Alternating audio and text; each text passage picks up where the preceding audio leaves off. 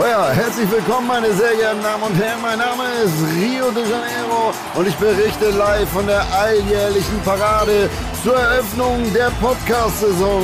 Und dieses Jahr sind wir etwas später dran, aber das tut der Stimmung hier vor Ort keinen Abbruch. Im Gegenteil, das Publikum ist bunt geschmückt und voller Vorfreude. Und ich stehe hier direkt vor dem ersten Wagen, wie jedes Jahr. Dieses Jahr auch wieder der OMR-Wagen mit Produktionskönigin Caro und Lukas dem Lokomotivführer, ich meine dem Zugführer. Und hier spielt auch dieses Jahr wieder die Musik. Der Wagen wie jedes Jahr Ton in Ton gehalten. Und ich sehe gerade, wie das Boot den Wagen besteigt, um den Countdown runterzuzählen. Also lauschen wir jetzt erst einmal. Was geht ab, Leute? Habt ihr Bock oder was? Drei, zwei, eins. Bitte, die Castelo! Und da geht es auch schon los, meine Damen und Herren. Es ist wirklich eine unglaubliche Stimmung hier vor Ort. Und jetzt müsste auch schon der zweite Wagen kommen. Wo ist der denn? Ach, ach, ja, der geht ja fast in der Menge unter. Das ist die Flachwitzwalze von Sebastian E. Merget. Etwas kleiner ausgefallen dieses Jahr. Aber er wird von groß wie von klein geliebt. Und auch dieses Jahr wieder gezogen von der Frankfurter Schenkelklopfergarde. Ich, ich kann Ihnen sagen, es ist wirklich eine unglaubliche Stimmung hier. Ich kann mein eigenes Wort kaum verstehen. Ich mache aber einfach weiter. Ich hoffe, dass Sie verstehen, was ich sage.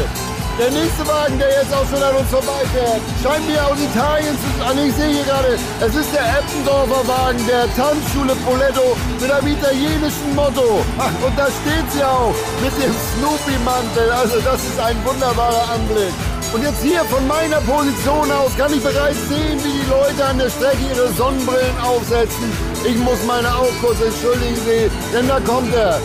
Der große Streitwagen, prunkvoll geschmückt, wie jedes Jahr mit dem Sonnengott-Motto. Es ist Mr. Fiete Gastro, Tim Melzer. Und ich ziehe mich jetzt zurück und lasse Sie genießen. Ich verabschiede mich, Ihr Rio de Janeiro. Und mir bleibt nur noch eins zu sagen. Fiete, die Gastero. Bleiben Sie gesund und munter. Tschüss. So. Hose rutscht. Pullover schlabbert.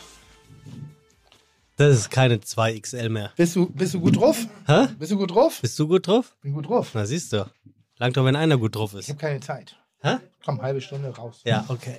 Die haben jetzt auch nicht lang gewartet, die Fides. Ach nee. So, Herzlich willkommen zurück. 2022. Hat ganz schön gedauert, Tim.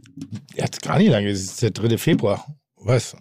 Nee, aber dass eine neue Folge von uns rauskommt. Wir sind also heute. ich möchte mal anmerken, nur weil Gesamtdeutschland zwischen 15. Dezember und 6. Januar überhaupt nicht mehr arbeitet, es ist wirklich so, ne? ja, liegt es nicht an mir. Mein Urlaub ist immer Anfang Januar bis Ende Januar.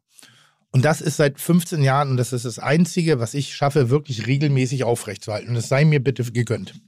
Dann nimm mal deine Kopfhörerchen, Nö, ich höre dich auch so. Bitte, um, um Sounds zu hören. Vielleicht haben wir ja Sounds. Und ähm, erzähl mir doch mal, wie es dir geht. Also wirklich, wie es dir geht. Nicht nur äh, gut oder nicht gut, sondern wie geht's dir denn? Mir geht's gut. Und jetzt öffne mal dieses Gut. Das mache mach ich im Laufe des Gespräches. Ich bin so, äh, ich habe mir ausnahmsweise mal den letzten Podcast angehört mit der jungen Dame vom Gomio. Ja, mit äh, Martina oder wie Ja. wir sie nannten, Betty. Ja, und äh, damit ich den Dreck nicht nur über mich ausschütte, äh, ich fand dich auch echt scheiße, weil du mich so provoziert hast die ganze Zeit und ich so in deine Verteidigungshaltung kam und ich so null meinen Punkt rübergebracht habe.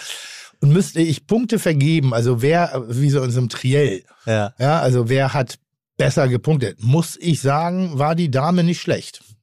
Hat sie, hat sie gut argumentiert. So im, im unmittelbaren Argument habe ich gedacht, so, warum hört ihr mir nicht zu? Warum versteht ihr nicht das, was ich sagen möchte? Ähm, jetzt habe ich es gehört und muss sagen, ich habe mich selber nicht genau verstanden. Sie war aber auch wirklich gut, muss ich sagen. Ja, ich war, richtig, in meinem Kopf gemacht. war ich auch gut. Aber ja, aber, so aber da siehst du mal, vielleicht solltest du den Podcast doch ein bisschen öfters mal hören, um eine öfter, selbst, öfter. Öfter man hören, kann öfter nicht steigern. um eine Art der Selbstreflexion äh, zu betreiben, die ja nicht nur dir, sondern auch dem Produkt Fide Gastro dann gut tun könnte. Um den Fide Gastro Podcast noch weiter nach vorne zu bringen, inhaltlicher ich, Natur. ich mache das, wenn ich, wenn ich glaube, äh, ich muss es machen. An der Stelle habe ich überlegt, ob ich es mal machen müsste. Und äh, ja, Und in welcher sagen. Situation hast du den gehört? Also hattest du wirkliche Ruhe oder hast, Nein, oder ich hast ja nie du Ruhe. Ich oder hast, nebenbei Es hätte sein können, dass du den äh, während du warst ja hier wieder auf deiner Kur und es hätte sein können, dass du den während du in einem Schlammbad gelegen hast, Ja. äh, dir den Podcast reingepfiffen hast und danach deine AirPods in deinem Schlamm gesucht. Nein, ich habe dann immer alles mit, aber ich muss sagen, ich habe gar kein Interesse an Informationen. Also ich äh, entschlacke auch geistig. Mhm. Bist du happy mit deiner Entschlackungskur gewesen? Es war diesmal sehr, sehr anstrengend. Ich glaube, weil das Ergebnis nicht ganz so groß ist. Beim letzten Mal habe ich ja richtig massiv Gewicht Kilo. verloren. Ne, zehn. Ähm, aber nicht in der Kur, sondern dauerhaft. Und jetzt habe ich sie sozusagen eigentlich nur bestätigt, nochmal zwei Kilo runter, aber eigentlich nur bestätigt. Also ich fühle mich gut, aber diesmal war es richtig anstrengend. Aber ich war mit meinem Papa da. Ach, Ja, Und? ich habe meinen Papa mit mir. Ja, mein Papa äh, äh, sieht halt so aus, wie ich beinahe ausgesehen hätte, nur schon mal 20 Jahre weiter. Und äh, das tat dem sehr gut. Das war ein schönes, eine schöne geistige Reinigung. glaubst du, du wirst ihm ähnlich sehen in 20 Jahren? Äh, wenn ich so weitermache, dann ja. Mhm. Sag mal, wie, wie begrüßt denn du deinen Vater, wenn ihr, wenn ihr aufeinander zugeht? Wie begrüßt ihr euch? Also was, was passiert? Hä? Begrüßt ihr euch per Handschlag? Nehmt ihr euch den Arm? Gebt ihr euch ein Küsschen? was weiß ich? Wer begrüßt denn seine Eltern mit dem Handschlag? Gibt's, gibt's hier äh, Louis van Gaal lässt sich von seinen Töchtern duzen. Er sieht Wer? Louis van Gaal, Wer ist das? der ehemalige ähm, Bonds-Coach, also Fußballnationaltrainer von, ja, von Gaal. Ja, okay, von geil. Und der er Ja. lässt sich von seinen Töchtern ja siezen. Ist das so? Ja, es ist in der Tat so. Also jetzt nur mal. um Ich sag mal so, das das, Spitze dann vermute ich mal, dass er die Vaterschaft anzweifelt und sagt, dass Sie der, sind nicht meine Tochter. der Dreck nicht von mir kommen kann. Nee, aber jetzt sag doch mal, wie, wie, wie begrüßt du deinen Wie Vater? jede, man nimmt sich in den Arm. Und das ist ja erst in Mode gekommen, dieses in den Arm nehmen. Von Papa und Mama? Im Alter, also in da, im Alter des Kindes, ich, das, ich finde, das gibt es bestimmt erst so zehn Jahre, dass das. Kind sein hat kein Alter. Ja? Deshalb habe ich ja meine Mutter mal rausgeschmissen. Wie jetzt? Meine Mutter hat mal für mich gearbeitet und äh, die Arme. die arme ich arme. Das ist, das ist viel schlimmer. Naja. Das ist ja, ich meine, man nabelt sich ab, man wird selbstständig und dann kommt die Mutter in den eigenen Betrieb und lässt sich deutlich spüren, dass du immer der Sohn bleiben wirst. Ähm, Okay. Und das hat zu gewissen Spannungen geführt. Aber ja, komm, Mutti, dann äh, kriegst du deine eigene Kneipe. Und dann haben wir damals die, die legendäre, haben wir damals die legendäre Oberhafenkantine äh, sozusagen wieder, wieder Leben eingehaucht. Hast du schon mal drüber nachgedacht, dass sie sich mit Absicht daneben genommen, damit sie eine Kneipe kriegt von dir? Kannst du auch haben. Kannst du auch haben. Äh, aber jetzt, also ich sag mal so, Eltern ist ja, äh, so gern man sie hat, aber ich glaube, dass wenn man einmal es geschafft hat, die Distanz äh, einzugehen, also sprich die räumliche Trennung, dann ist es auch gesund. Okay, aber du und dein Vater, ihr kommt aufeinander zu und ihr nehmt euch herzlich in den Arm. Ja, Tatsächlich. also ich zumindest ja. Ja, gut, Ja. er, er wird's ja. Nein, wir haben einen sehr kruden, eine sehr krude Art und Weise, miteinander umzugehen. Ähm, wir gehören eher zu den so emotionalen, nicht äh, ständig schöne Dinge sagen, sondern wir verpacken das oft in einen sperrigen Humor oder in ein Informationsgespräch. Also jetzt zum Beispiel zur Kur habe ich ihm deutlich gesagt, er kann sich jetzt zwei Sachen von mir, also eine Sache von zwei Sachen zu Weihnachten wünschen. Entweder organisieren wir dieses Jahr den Grabstein und dann suchen wir uns gemeinsam was Schönes aus, was wir raufschreiben. Für ihn. Ja, oder er kommt mit mir zur Kur. Und wa, Er hat sich für die Kur entschieden. womit hast du gerechnet? Für die Kur. Okay, und ist das pietätlos oder ist das ein sorgenvolles Vordenken von dir? Ich sag mal so, es ist auf eine gewisse Art und Weise respekt- und pietätlos gleichermaßen, weil ich meinen Vater auf die Endlichkeit anspreche. Auf der anderen Seite zeigt es auch deutlich, dass ich Bedürfnis habe, dass es noch nicht so bald ist. Und ich sehe da Möglichkeiten, das auf eine schöne Art und Weise, an einer gemeinsamen Aktion, äh, mit gemeinsamer Zeit, einen gemeinsamen Weg zu bestreiten. Und dann wiederum finde ich das sehr viel schöner als, oh Papi, ich hab dich so lieb und alles ist toll. Weißt du, das ist so, auch im Alter darf man den, den, der Elterngeneration auch mal vielleicht mit über Dinge sprechen, auch wenn sie unangenehm sind, um vielleicht die Zeit entweder länger oder qualitativer zu gestalten. Ja, auf, auf alle Fälle. Aber, Ja. ich, aber es ist ja vom eigenen Kind auf die Endlichkeit angesprochen zu werden, das stelle ich mir, stelle ich mir tatsächlich. Das heißt aber, ich mache mir Sorgen. Ja, ja, klar. So, das bedeutet, und das wiederum ist ja ein schöner Ausdruck, ist ja ein Ausdruck von Liebe. Ich überlege jetzt gerade parallel, was das teurere Weihnachtsgeschenk gewesen wäre. Nicht, dass dir das nicht egal wäre, aber was das teure Geschenk wäre. So ein Grabstein ist ja auch teuer. Und die brauchen lang, bis sie fertig sind. Ich glaube mir mal eins, in, über, bei beiden Geschenken habe ich nicht über den Preis nachgedacht. Das sage ich ja gerade. Nicht, So, dass ich also sagen da- will, dass du es ja, getan hättest, ja. sondern ich habe mich gerade gefragt. Das ist pietätlos. und so ein, das wäre pietätlos in der Tat. Aber so ein Grabstein braucht auch unheimlich lange, bis er fertig ist. ja, Also eben. insofern hast du da äh, vorausschauend, solange das Datum noch nicht draufsteht. Also ich bin auch, ich weiß auch gar nicht, wir haben noch nicht drüber gesprochen, aber mit meiner Mutter habe ich schon mal drüber gesprochen. Sich schon mal zu aktiven Zeiten damit auseinandersetzen, wie man so die letzten Jahre gestalten möchte. Und die letzten Jahre heißt ja nicht mm, dahin vegetierend im Mhm. Bett, sondern wie, wie geht man damit um, wenn der Freundeskreis langsam dünner wird, weil Menschen von uns gehen, irgendwie das, die Beweglichkeit wird enger, der Bewegungsradius wird kleiner, was macht man? Also ich versuche zum Beispiel meine Mutter seit mir auf, auf für ein Elektro, Elektrorad zu begeistern. Elektorat. Fahrrad. Mhm, Fahrrad. Dem Frieden traut sie nicht so sehr, sie nimmt lieber ihr eigenes Fahrrad, aber du merkst schon, dass der Radius kleiner wird, dass schon die Strecken, die sie macht, etwas geringer werden und dann ist doch ein Elektrofahrrad vielleicht auch eine Motivation, den Radius aufrechtzuerhalten. Und solche Dinge besprechen wir. Also ich weiß, mein Vater hat mal zum 16., das ist 60. 60., das ist auch schon elf Jahre her, so ein Fahrrad mit Einstiegserleichterung bekommen. Also das heißt, du hast eh keine Herrenstange ja, mehr, Ja. sondern so. Ja. Der hat sich bis heute nicht draufgesetzt. Also das hat, ihm, das hat er richtig übel, hat er allen, die ihm das geschenkt haben, es waren so eine Gruppe von Jungsfreunden, hat er ihn richtig übel genommen. Ja, weiß ich. Also kann ich mir auch vorstellen, das ist ja blöd irgendwie. Aber es ist nun mal so. Ich finde, vielleicht sollte man so zwischen 25 und 70 dem Menschen keine Ratschläge geben und über ihr eigenes Leben entscheiden lassen. Und Mhm. danach vielleicht, vorher und auch danach, auch zu sagen, hey, man, es ist eine Caring, also es ist ja auch ein, eine Form von einer äh, äh, Zuneigung, Fürsorge, Fürsorge. Fürsorge, die man dann zum Ausdruck bringt. Und manchmal, und das werden wir wahrscheinlich auch alle durchmachen, insbesondere auch ich vor allen Dingen, äh, dass man dem Altersprozess eher negativ gegenübersteht oder dass man dann sagt, ja, Na, oder, der Endlichkeit halt. der Endlichkeit. Es ist nun mal, ich bin jetzt 51 geworden vor ein paar Tagen und ähm, muss ich realistisch sein. Ich sag mal, zwei Drittel meines Lebens habe ich. Hast du jetzt schon, du hast ja drüber gesprochen, deswegen kann ich es ansprechen, in deiner neuen Bleibe vorausschauend schon die ein oder andere Sache bedacht, wo du sagst, da muss ich aber später aufpassen, das könnte vielleicht sonst schwerfälliger sein und hast es dementsprechend leichtfälliger gemacht? Ich hoffe, dass wenn es soweit ist, äh, dass dann, die, äh, dass dann äh, ich mehr Platz zur Verfügung habe und ich mir einen Fahrstuhl einbauen kann. Und der Lastenaufzug. Hier, aber hervorragende Überleitung, du kommst ja gerade aus der Bullerei. Wir, Ja. haben, wir haben heute Donnerstag, den Ja. äh, 3. Februar, in einer Woche ja, ähm, ist es der 10. Ja. Also wir sind relativ live. Die Bullerei macht heute wieder auf. ja. Äh, nach einer kreativen Schaffenspause Ja. ähm, und einem ähm, Betriebsurlaub für die komplette Belegschaft. Mhm. Riech mal meine Hände, dann weißt du vielleicht, was ich gerade gekocht habe. Nee, sag mal. Zwiebelsuppe. Zwiebelsuppe? Ja, also es Uh, riecht nicht nach Zwiebel, ich bin ein bisschen mit dem Pfeffer ausgerutscht. Okay. Und ähm, achtet ihr, und ihr habt eine neue Karte gemacht heute, Ja. ne? achtet, achtet ihr bei eurer Karte auch darauf, dass es etwas gibt für etwas für Menschen älteren Semesters, die nicht mehr ganz so gut kauen können? Nö, da, da muss ich nicht drauf achten. Meine Stilistik ist ja so, dass da immer ein paar Gerichte drin sind, die ja eher doch der, der, der Hausfrauenküche entspringen oder der, der, der Lieblingsküche von Menschen entspringen. Und die haben oft eine, ich nenne es mal eine Cremigkeit.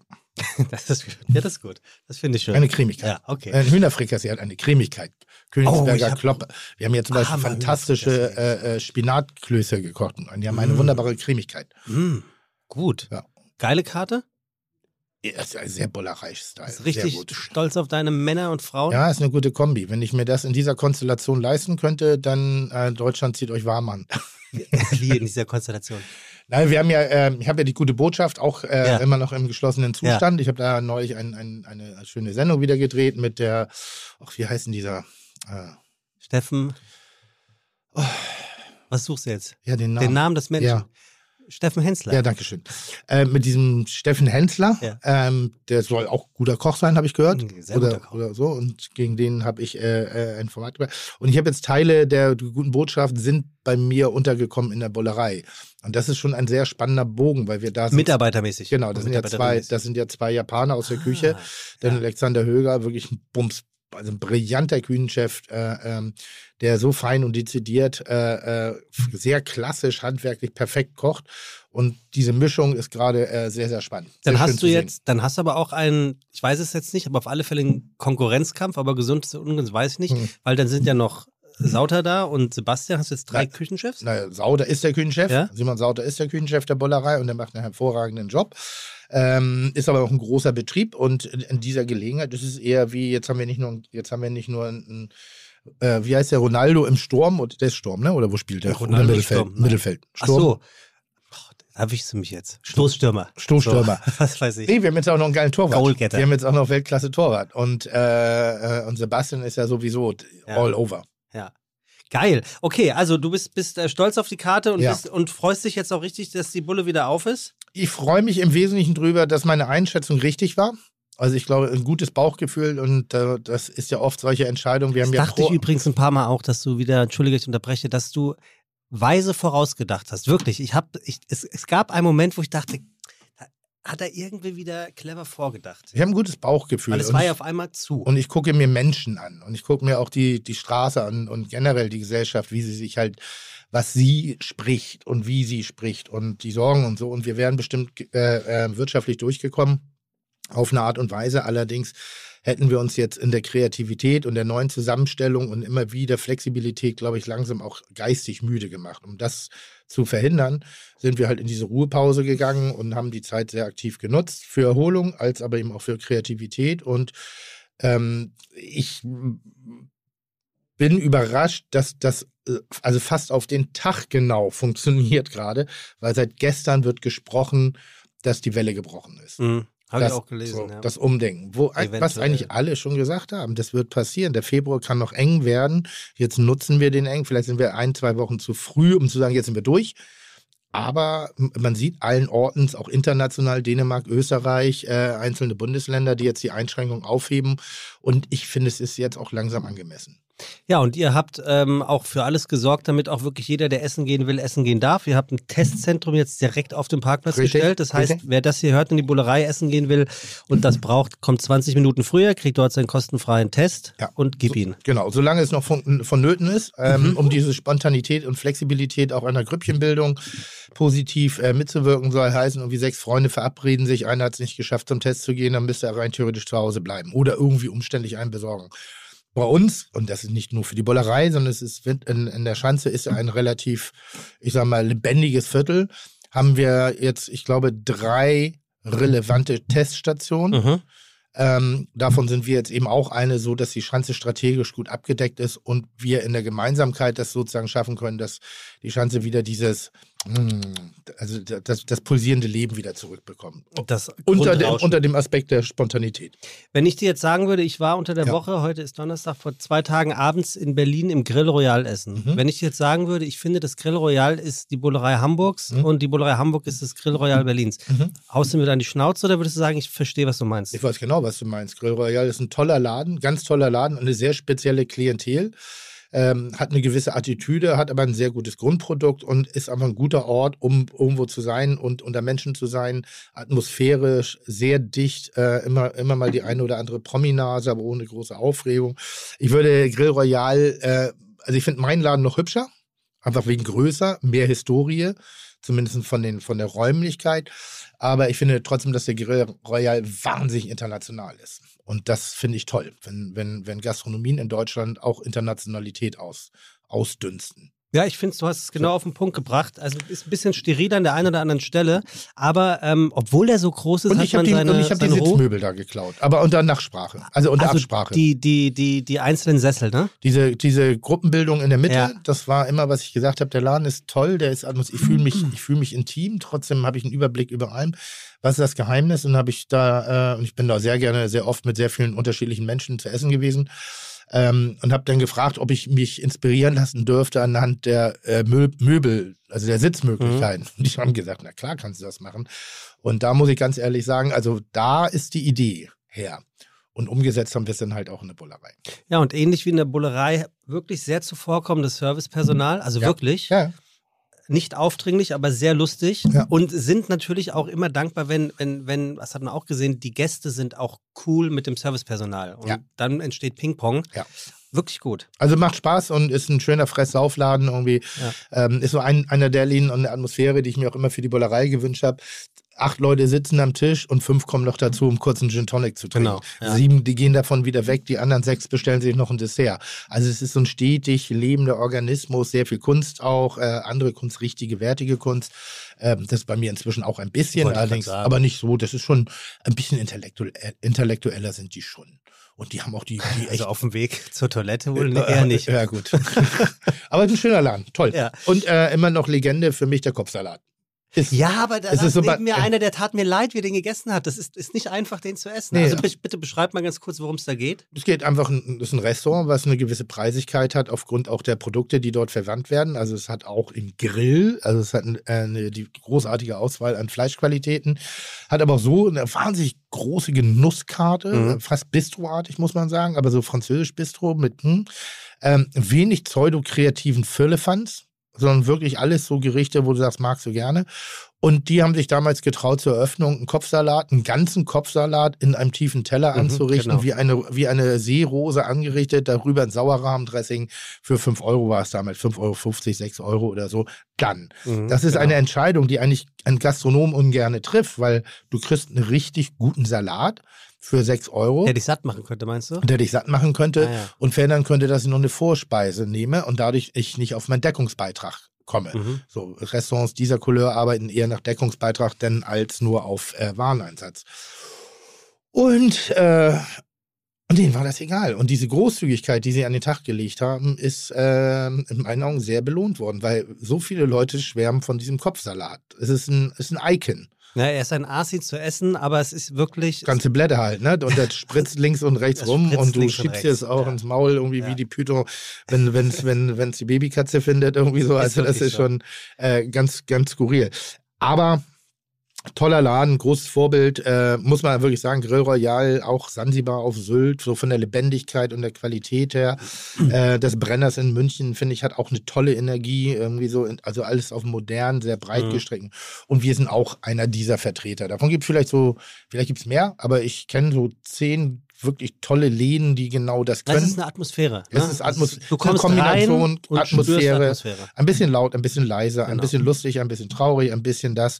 Und es ist grundsätzlich reflektiert es ein bisschen das Leben. Ja, ich hatte mit dem, ähm, mit dem Restaurantleiter gesprochen, warum Mhm. sie keine Musik spielen. Und das war echt ganz interessant. Er sagte, Musik wird nur bis 19 Uhr gespielt, danach sind die, machen die Gäste die Musik. Verstehe ich. Und in dem Satz steckte so viel Cleverness drin, aber auch so viel Selbstverständnis, weil genau so ist es. Also, Und genauso haben wir es Ja. In, der, in, der, Bullerei auch oft praktiziert, wir machen es nicht immer, dass wenn ich merke, die Atmosphäre im Restaurant ist ein bisschen wenig kommunikativ, dann mache ich die Musik immer ein bisschen lauter. mhm. Aber nicht um abzulenken, sondern um die Leute äh, dazu zu zwingen, dass sie sich vor und überbeugen müssen. Also sie müssen proaktiver in ihrer Körpersprache werden, um ein Gespräch zu führen, weil die Musik so laut ist, dass Mhm. sie sich sonst nicht mehr hören würden. Das spiele ich dann eine Stunde und dann mache ich die Musik wieder leiser und dann habe ich sozusagen die Unruhe im Klassenraum geschaffen. Ja, ist clever. Also ist wirklich, also muss ich wirklich sagen, hat Bock gemacht. Hier, ich habe äh, eingekauft letztes Wochenende äh, Gemüse, Tomaten. Mhm. Zwei Fleischtomaten Mhm. und drei, welche sind es, die so etwa so lang sind? Die Roma. Roma. Was kosten die? Bei einem Gemüsehändler im Mercado. Also nicht irgendwie von der Stange, sondern Gemüsehändler. Was hast du gekauft? Zwei Fleischtomaten. Ja, wie so groß? Ja, Beide. Ja. Und drei von denen Roma. äh, dann würde ich sagen, bist du auf acht, zwischen 8 und 10 Euro gekommen. Alter, wieso sind die denn so teuer? Das ist ein Kilo. 7,98 Euro? Ja. Ich dachte so, ich stehe. Aber zwei. Fleisch, aber zwei Fleischtomaten ist ja, ist ja ist ein gutes Kilo bald. Die haben ihre 300, 400 Gramm pro. Da bist du ein Kilo und dann hast du noch die, die, die sonnenverwöhnten schönen Flaschentomaten irgendwie, die sind bei 4,99, bei drei Stück bist du auch bei 300 Gramm, bist du all in. Also das finde ich schon okay. Da krieg ich im Royal zwei Kopfsalat für. Nein, ist teuer. Also was heißt ist teuer? Teuer würde immer bedeuten, dass es den Preis nicht wert ist. Ähm, ich, Also es ist keine Momentaufnahme, weil Tomaten gerade teuer sind. naja, guckt, was, was für einen Monat haben wir? Ja, Februar. Ich habe es im Januar gekauft. Ja, also.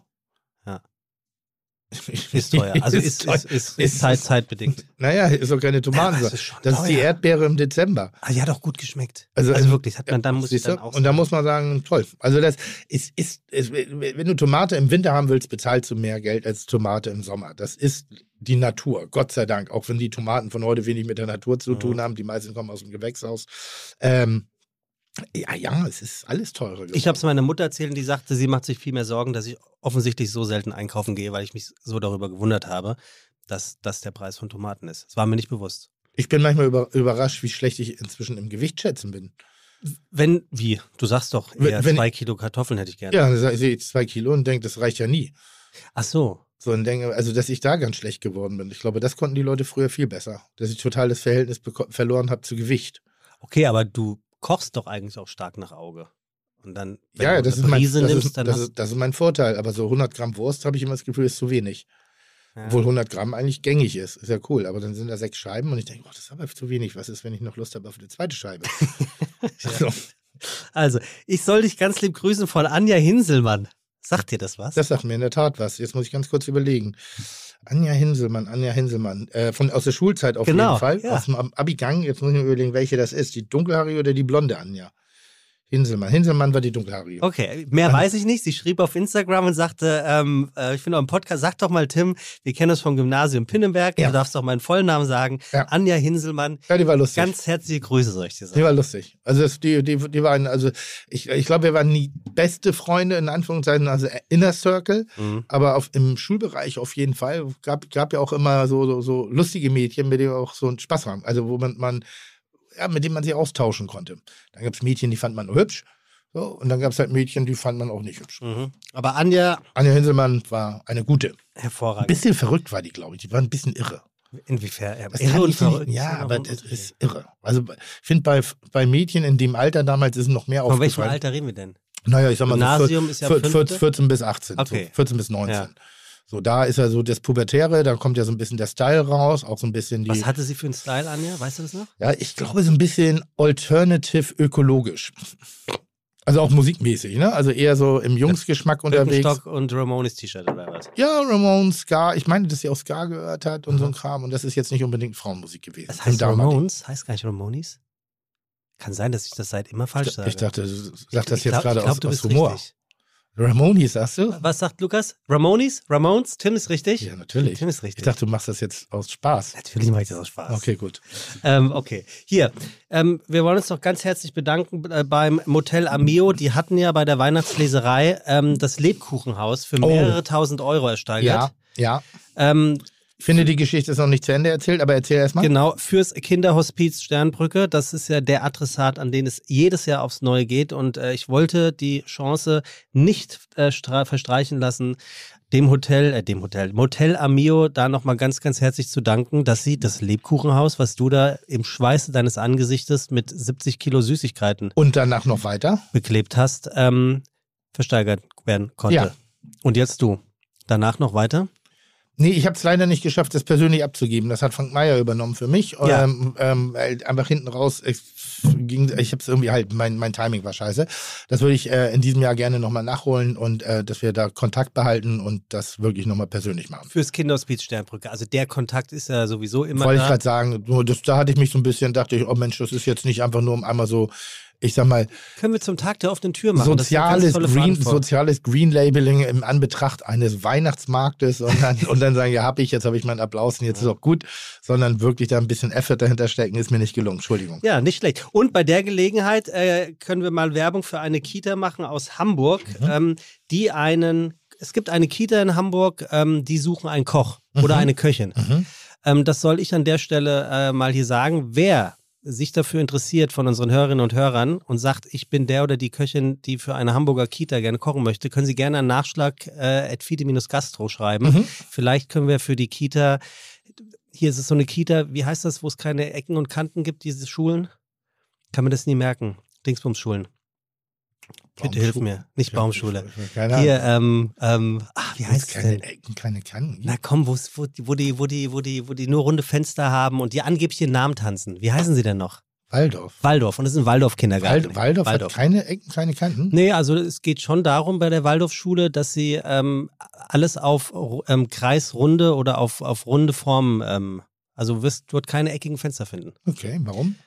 Das kann ich nicht sagen. Ist, ich glaube, das ist ein Klischee. Nein, nein, nein, nein, nein, nein, das ist kein Klischee. Ist definitiv kein Klischee. Und wenn doch, kriege ich richtig hier aufs Maul äh, Ja, auf Instagram. Jedenfalls der Waldorf-Kindergarten in Hamburg, ich glaube Eimsbüttel, sucht Unterstützung. Cool. So, Tim, Ja, wir kriegen auch Unterstützung, Ja. nämlich in Form von einem Gast. ja. Ähm, es wird heute die ein oder andere Neuerung geben, die ich so ein bisschen ausprobiere. Du erinnerst dich, wir hatten darüber gesprochen. Überrasch mich einfach. Ich überrasche dich einfach. Ne? Tim, ich überrasche dich einfach. Also pass Obacht. Es geht los mit unserem heutigen äh, Gast.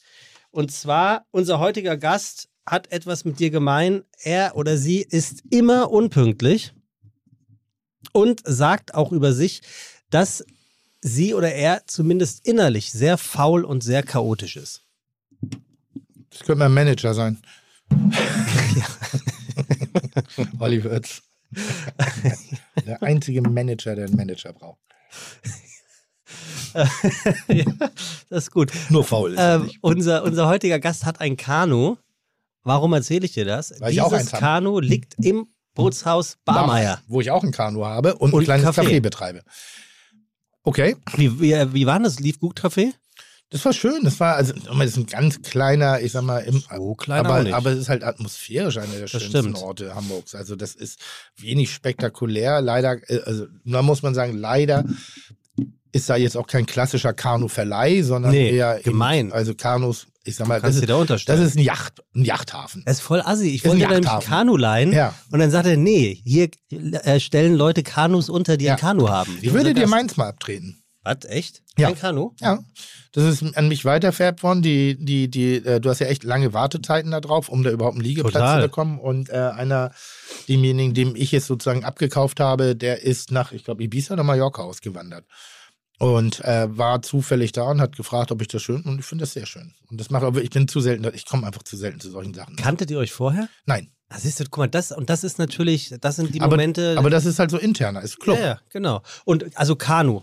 Nicht Ja. Ruderboot, sondern richtig Kanu. Hinten Kanu. zwei hintereinander oder Ja, einer? ja, ja, ja. Einer, zwei? Ja, ja, so viel du willst. Also kein Kanu. Doch. Ne, Kanu ist ja eigentlich so, einer. Ja. Und eventuell Nee, eigentlich ist Kanu so. Das ist Kajak. Nee, Kanu. Kanu. Du bist wieder richtig und ich bin wieder falsch. Kanu, einseitig. Und ich habe jetzt auch die Ja, Technik. ja, ja, ja, ja, Am ja. Anfang habe ich auch mit diese, Ja, ja, du dieses Kajak Ja. gemacht, links, rechts, links, rechts, bis man irgendwie gesagt hat, eigentlich fährt man das nur einseitig. Und wie soll das passieren, wenn ich vorwärts will? Dann hat man mir eine Technik erklärt, dass du reinstichst, ziehst und im letzten Moment hochziehst und dadurch immer gerade fährst. Das ist ein ganz bestimmter Ah, Winkel. Obwohl, Obwohl du nur Seite auf einer bist. Seite fährst. Ja. Ah. Weil die anderen Male habe ich mich da ein bisschen zum Affen gemacht. Naja, machen, machen 95 Prozent. Eben. Guck mal, ich denke, äh, Kanu sind Kajak und Ramones sind Ramones. Ja. Okay. Ähm, unser heutiger Tast Gast fastet mindestens einmal pro Jahr. Mhm. Warum? Fett. Nee, um den Geschmack neu zu beleben. Okay. Das, das ist doch mal ein Grund. Das finde ich schon gut. Ja, ja, hat bei mir dieses Jahr nicht funktioniert. Weil unser heutiger Gast raucht und durchs Rauchen der Geschmack sich ja so ein bisschen, also dass der Geschmackssinn verändert. Ich kann das bezeugen, ich habe 15 Jahre geraucht und ähm, als ich dann aufhörte, dauerte das so ein Jahr und da habe ich es bei Espresso gemerkt, dass der wirklich anders, also intensiver Geschmack Okay, hat. gut. Ähm, diesen äh, Geschmack braucht sie auch, unser heutiger Gast, oder sie, können wir auch verraten, denn sie hat es ja bis heute nicht geschafft, aufzuhören zu rauchen und sie war auf einer Klosterschule, die sie nach Cornelia Poletto. 10. Klasse... Was? Cornelia Poletto. Wie kommst du auf die? Klosterschule und Kanu im Bootshaus Barmeier. Das ist Cornelia Poletto, weiß ich. Das mit der Klosterschule? Ja, Digga, das, das, den, den Ruf versucht sie ja immer noch aufrechtzuerhalten. Weil ich sage, eine kleine Ja. Perlenketten tragende Klosterschülerin. Bis, bis zu mir ist das nicht vorgedrungen, sonst Doch, hätte ich ja das ja, ja. sehr do doof aufge aufgedröselt hier. Das ja, die ist. Klosterschülerin, das muss Cornelia Poletto sein. In Hamburg, Bootshaus Barmeier, weiß ich, haben wir uns schon getroffen. Äh, äh, Köchin, Kur passt, weil ich durch sie auf die Kur gekommen bin. Ach, Und also unter anderem Ja, durch sie, fuck. durch sie und, und, und äh, Johann Lafer damals. Aha. Also wir, wir sind ja sozusagen in der Betty Ford Klinik für Besserverdienende, in Anführungszeichen, also was die Kur angeht. Äh, weil wir uns selber nicht im Griff haben, anstatt einfach zu Hause zu bleiben und nicht zu essen, müssen wir uns gefühlt einsperren lassen. Zwar sehr schön, sehr edel. Um seid, das, seid ihr euch so ähnlich? Vom ja, lustigerweise ja. Wir hatten neulich das große Vergnügen, miteinander zu tun und ähm, ich mochte den, ich mag die Intimmomente mit ihr sehr gerne. weil, ähm, okay, dann, ja. Ist Cornelia Es ist Poletto. Cornelia Poletto, Ja, weil ja. ich frage deswegen jetzt Ja. auch, ob ihr so ähnlich seid, weil sie sagt über dich, sie kennt niemanden, der so gut schmecken kann wie du und du sagst über sie, äh, ähm, sie sei ein harter Hund. Weil Hündin klingt eh scheiße. Aber ich hatte, äh, habe ich jetzt gestern erst gesagt. Jetzt vor kurzem wohl. Woher weißt du das denn? Ich habe das gelesen hier. Aber das ist aber das, schnell. Das ist schon länger her. Oder? Okay. Vielleicht hast du es schon mal gesagt. Ja. Ah, okay. Nee, und ich, äh, ja toll, sehr gut, freue ich mich. Da hast du Freue ich mich sehr. Ah. Aber mach weiter. Weil es ist ja wirklich toll. Ich glaube, äh, also was, was, was das Faszinierende an Cornelia ist, dass es gibt ein Bild in der Öffentlichkeit von ihr Mhm. und das stimmt. Das ist kein Fake. Das Welches ist so. ist das? Was Sie trägt ja gar keine Perlenkette, aber, aber sie ist, aber, aber sie ist, gehört schon zu einer Dame äh, einer gewissen Gesellschaft. Und da kann man auch ruhig Dame sagen. Was sie aber auch immer noch ist, ist, dass sie ein, ein gestandener Mensch ist, der äh, äh, unf sich unfassbaren Herausforderungen gestellt hat, die gemeistert hat, eine großartige Köchin. Mhm. Ähm, und auch manchmal, und das mag ich an ihr, sie hat einen schönen, dreckigen Humor. Und dreckig meine ich jetzt nicht in irgendeiner Form, dass es dagegen ran, sondern man muss ihr gegenüber nicht höflich sein, wenn es nur um die Höflichkeit geht. Also Respekt ist eine andere Sache. Ähm, man darf auch mal einen Karlauer raushauen. Mhm. Das versteht sie. Also Mhm. da ist sie mit drin. Ich bin jetzt gerade tatsächlich ähm, erstaunt, dass das, dass das so schnell zu Ende war, äh, das Wer bin ich Spiel, weil es, es Endlich stimmt mal. natürlich. Ich habe sie eigentlich ja nur Endlich deswegen eingeladen, weil äh, ihr Mann ja der ehemalige Bahnchef ist. Und ich dachte, dass wir heute hier einen Deutsche Bahn interner Podcast starten können. Das war eigentlich mein Beweggrund. Wenn du damit anfängst, dann, einzuladen. dann gehe ich. Das schwöre ich dir. Wusstest du, es gibt einen neuen ICE 3. Krass. Der ist jetzt raus. Oh, habe ich gerade gehört. Da hat nämlich jeder, jeder Platz hat jetzt äh, ein, eine Halterung für, habe ich gesehen, im Nachtjournal, Ja, hier ich. fürs, fürs iPad. Fürs oder iPad, für, eine ja. Halterung fürs iPad, genau, was ich sehr smart Beispiel. finde. Ja. Und ähm, was war noch? Steckdose, Eine Steckdose an jedem Platz. auch also, in der zweiten Klasse. Ja, genau, Ja, aber auch ja. an jedem Platz. Ja, was genau. noch? Dann ähm, besseren, besseren Mobilfunkempfang, weil die auch gehört. Antennen in den Scheiben Das jetzt drin sind. persönlich halte ich für ein Gerücht. Da werden wir mal alle gucken, was da passiert. Ja, aber es sind, sind schon ein paar ganz gute Dinge. Ja, also, Also insofern, ich bin stark beeindruckt, dass du dich damit auseinandergesetzt hast. guck, Guck mal, so, so, so viel zum Thema. Äh, ja sie, sie, irgendwie sie kommt einfach rein, ist Ist doch das gut. gut. Ja, also es ist Cornelia Poletto, Ah, nur dass wir, so. wir, Jo, jo. dass wir es der, der, Jo, jo. der, der Form halber, hallo Das, Cornelia. das Geile ist, das sieht aus so. wie, Hallo, wie on the rocks ohne the rocks. ja, ne? Nee, Sieht aus, als, als hätte sie ein großes was, ich Glas Whisky das dabei. Wirklich, ich habe das wirklich äh, mit größtem Respekt wahrgenommen, Ja, als wir uns das letzte Mal getroffen haben. ja, Normalerweise trinke ich immer Wein mit dir ja. und du hast Pfefferminztee getrunken und dann habe ich immerhin die erste Stunde auch Pfefferminztee Hast du hinbekommen. Das ist, haben wir uns du heute auch gedacht, deswegen haben wir für die zweite Stunde Wein platziert. Cornelia, nimm dir gerne äh, die Kopfhörer. Ähm, Das ist- und aber es man muss ein auch sehr sagen- kurzes Verwinnespiel heute. Aber Du kannst ja gleich noch weitermachen. Das Schöne ist, du gehörst zu den Personen, da muss man nicht trinken, um die Gesellschaft auszuhalten. Und es Nein, gibt. Personen, da musst du einfach trinken, weil, kennst du das, wenn man sich separiert von sich selber und die Situation beobachtet, in der man steckt und eigentlich denkt so, mm. Ja, kommt mir bekannt vor. Und da gibt es manchmal schmerzhafte Momente, weil du gleichzeitig dich auch siehst und auch erkennst in dieser Situation. und da hilft nur Saufen. Mhm. Da hilft wirklich nur Ich Saufen. bin gerade überlegen, Das weil wir normalerweise sehr viel hier in diesem Podcast Ja, trinken. ja. In welchem so. Podcast Oh wie, eigentlich? oh, wie schön, dass du da bist. Ich freue mich sehr. Herzlich willkommen bei Fiete Gastro, der auch kulinarische Podcast mit Tim Melzer und Sebastian Merget. Chuck, Digga, Props, Digga, ihr habt meinen Respekt. Ihr macht Digga, Mucke, Schicke, Mucke, oh, wie gut das schmeckt. So, also Cornelia Poletto Ja. ist unser erster Gast für das Jahr 2022 Und verantwortlich Oh, für die ich- Schließung der Bollerei. und verantwortlich für die Schließung der Bullerei. Ja. Da kommen wir gleich drauf, was du damit meinst. Ähm, für die ganz aufmerksamen Zuhörerinnen und Zuhörer, ja, Cornelia ist auch schon einmal bei Fiete Gastro gewesen. Allerdings in einer ähm, in einem Umfeld, das mit Tim und mit äh, Christian Rach ein wenig ähm, zu männerlastig gewesen ist, dass ich mir gedacht habe, Cornelia, können wir gerne noch ein weiteres Mal einladen. Und Cornelia, du wirst oft genannt äh, von unseren Zuhörern und Zuhörerinnen im, in den sozialen Medien. Ähm, als Wunschgast, was ist denn eigentlich mit der Poletto? Warum kommt die denn nicht nochmal alleine? Und da ist sie. Ja, das äh, ist eine gute Frage. Schön, dass ihr mich alle unterstützt habt. Jetzt bin ich wieder da. Das ist richtig. Ich erinnere mich noch sehr, sehr gut an diese fantastische Runde von dir und Tim und Christian. Ich konnte ja kaum reden. So, es ist wirklich Was so. Dein, Entschuldigung. selbst mein Redeanteil war höher. Und meiner war auch klein. Ja, du warst erkältet an dem Tag. Ist mir egal. Oh ja, du hast ja eine wenn- Big Medi Night nach der anderen Ja. reingehauen. Aber Christian hat wirklich. Und Alkohol. Christ, Christian Rach hat wirklich, als gäbe es kein Morgen. Was wolltest du Der eben mit deinem auch, Glas der hört sich aber auch wahnsinnig gerne reden. Was wolltest du mit dem Glas? Ähm, Der ist ja auch hochintelligent. So, äh, dann erzähl doch mal bitte, weswegen du die Bullerei, also was hat Cornelia damit zu tun, dass du die Bullerei schließen wolltest? Also Wolltest. erst einmal muss man sagen, Cornelia und ich kennen uns jetzt doch schon diverse Jahre. Ich kenne sie einen Ticken länger als sie mich wirklich. Ähm, weil äh, Cornelia hatte schon ihre ersten kulinarischen Lorbeeren äh, sich erkocht. Da fing ich gerade erst an, überhaupt die Füße in, in Hamburg auf den, Boden zu bringen. Und jetzt müssen wir das noch mal, ich habe es neulich im Interview erwähnt, du hast in einem Autohaus gekocht. Und du in diesem Autohaus hast du für kulinarische Furore gesorgt. Also eigentlich ist der Abstieg Nummer eins. Köche, die im Autohaus kochen auf Sommerfesten, ist eigentlich nicht cool. Egal wie teuer die Marke ist, du kochst im Autohaus. Fertig. Das ist wie früher eine, eine Eröffnung von Karstadt. Eine meiner Aber- ersten Moderationen war in einem Autohaus. Ich sage ja, das ist, eigentlich ist das ein Abstieg und bei ihr war das der totale Aufstieg. Wo war Also das? ich, ich bin heute noch fasziniert, dass wir überhaupt Gäste gefunden haben, die zu uns gefunden Ja. haben. Aber völlig egal, es kam zustande, wie die, auch du liebe ich ja die italienische Küche und hatte gerade meine äh, lange Zeit bei Anna Sebastiano hinter mir und bekam dieses Angebot über diesem Autohaus. Es war tatsächlich Ferrari und Maserati, muss man dazu sagen. Gut. Deswegen Bei ich mir war es Kia. Nein, ich, ich Mir liebe, war es mal Opel. ich liebe Autos. Und äh, das war, hat mich einfach so fasziniert, diese wunderschönen Autos. Ich gesagt, wenn du da oben ein schönes Restaurant machst, benannt nach der ehemaligen oder nach der Rennstrecke in Modena, Fiorano hieß das Restaurant. Und da über diesem Autohaus habe ich tatsächlich äh, angefangen, sozusagen selbst zu kochen. Das war wo? Das war direkt vorm Flughafen. Und das ist schon Ah, dann weiß ich auch, welches das ist Autohaus am Arsch der natürlich. Das ist also für Hamburger Verhältnisse. Ja, aber was da, was da alles landet und dann vorbeifährt. Ja, aber du fährst, halt- Sebastian, du ganzen- fährst halt wirklich vorbei.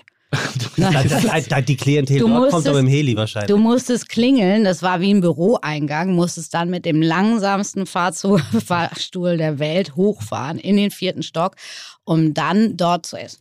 Eigentlich war es das erste, äh, das, das erste Hidden Restaurant eine, in einer Off-Location in Hamburg. was für ein Restaurant? Hidden. Hidden. Versteckt, hat ja mhm, kein ja, Schwein ja, gesehen. danke.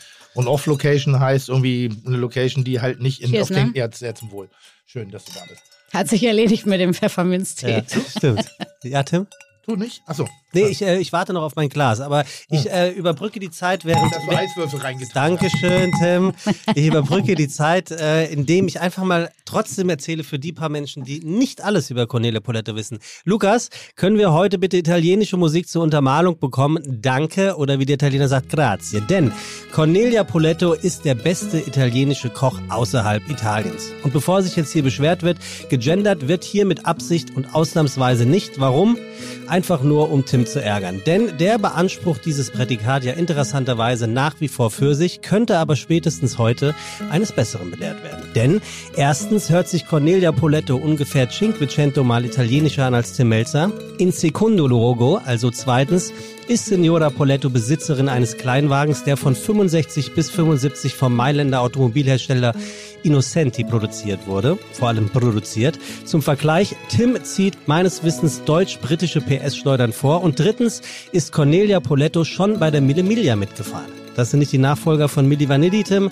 Das ist die Oldtimer-Ready schlechthin, von der ähm, du eventuell keine Ahnung haben könntest. Aber zurück zum besten italienischen Koch außerhalb Italiens, zurück zu Cornelia Poletto, die vor allem die italienisch-mediterrane Küche liebt. Weil, ja warum eigentlich? An der sehr früh aufkommenden Leidenschaft in der Jugend für selbstgebackene Kuchen konnte es kaum liegen. Und auch Hotelfachschule und Lehre bei Spitzenkoch Heinz Winkler verfeinerten und professionalisierten zwar ihren Kochstil, sonderlich italienisch ist das aber auch noch nicht. Und so ging sie schließlich, richtig, nicht nach Italien, sondern zurück in die Heimat und lernte dort unter den Fittichen der sizilianischen Sterneköchin Anna Scori, ist das Scroi. Scroi, nicht nur noch besser zu kochen, sondern auch sämtliche Kniffs und Tricks der italienischen Küche. Und italienische Männer, ne? Und italienische Männer. Wollte ich sagen, Knickknack wird dir außen vor gelassen, bitte. Der, der Rest ist Storia, also Geschichte. Mit ihrem damaligen Mann eröffnete sie im Jahr 2000 ihr erstes eigenes Restaurant, das Polettos.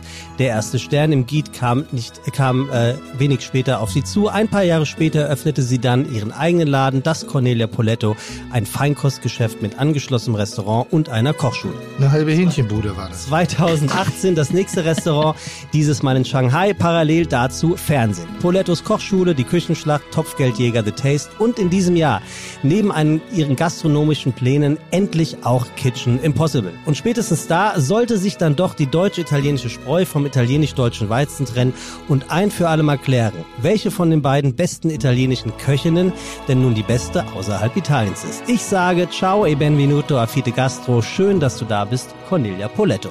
Dankeschön. Bitteschön. So, Tim. Ja, was? Also, du, du bist natürlich gleich wieder auf Krawall und Total. redest hier von der, von der Hähnchenbude. Merk, merk und sofort. ich, ich, kann Sobald euch, es zum anderen geht, ich, ich, kann, durch. ich kann euch jetzt schon sagen, ihr seht ja hier das, das Cover. ähm, Oh, herrlich. Das, Ja, ja, best, best, best, best. das ist ein Also, Podcast, die Leute sehen es nicht. Silber, der, das Cover vom silbernen Löffel. Genau, also wir machen das Ganze heute ein bisschen mit der italienischen Küche, Ja. nur dass du das schon mal gehört hast. Ja. Bitte, mach weiter. Ähm, ich würde, ich, ich muss ja jetzt auch mal Cornelia erstmal wirklich ähm, wie soll ich sagen?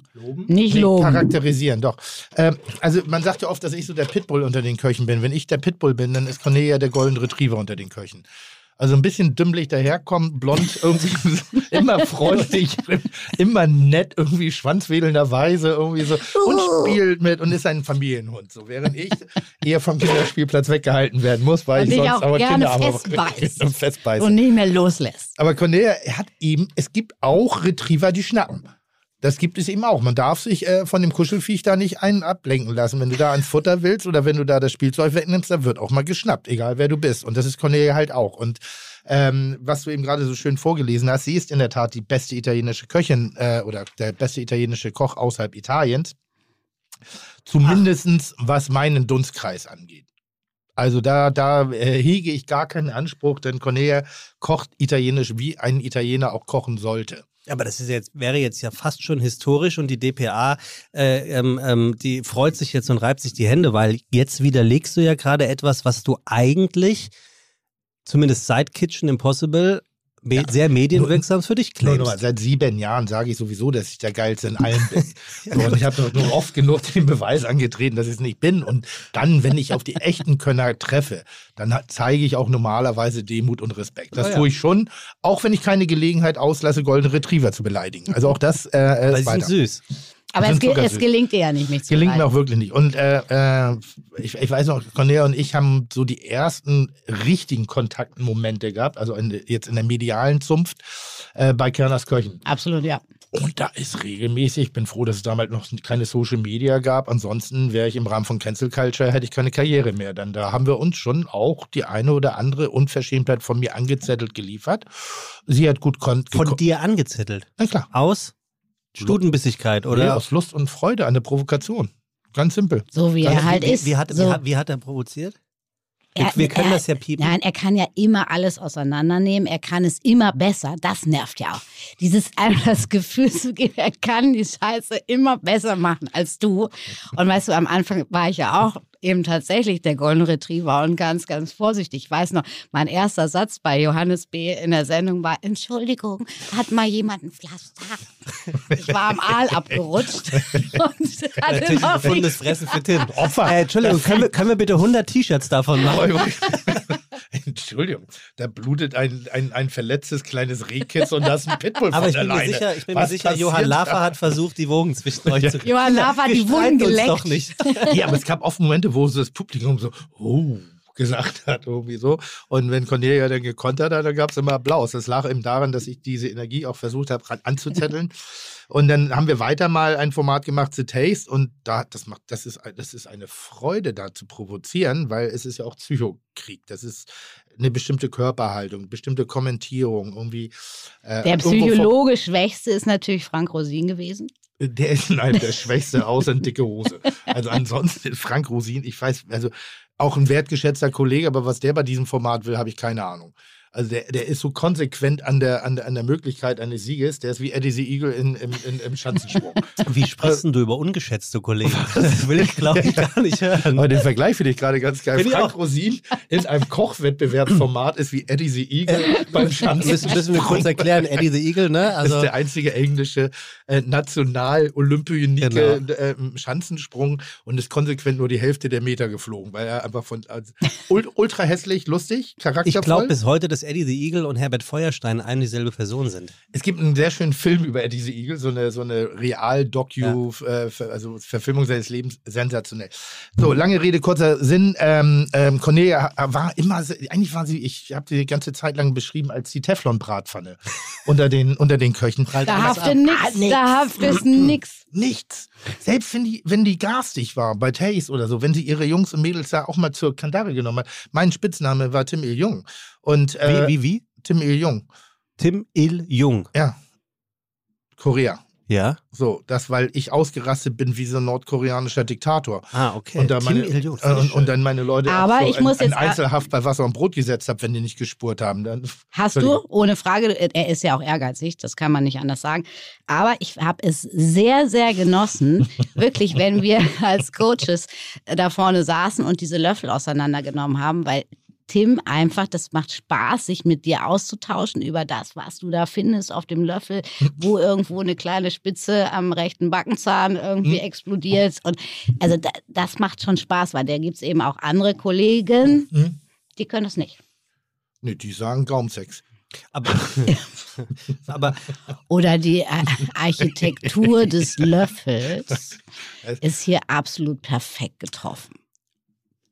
Und Cornelia und ich, wir sind irgendwie keine Freunde, aber irgendwie, das hast du ja beim ersten Podcast auch schon gemerkt, wir sind trotzdem sehr viel ähnlicher. Lustigerweise habe ich früher mal gedacht, dass Cornelia 20 Jahre älter ist als ich.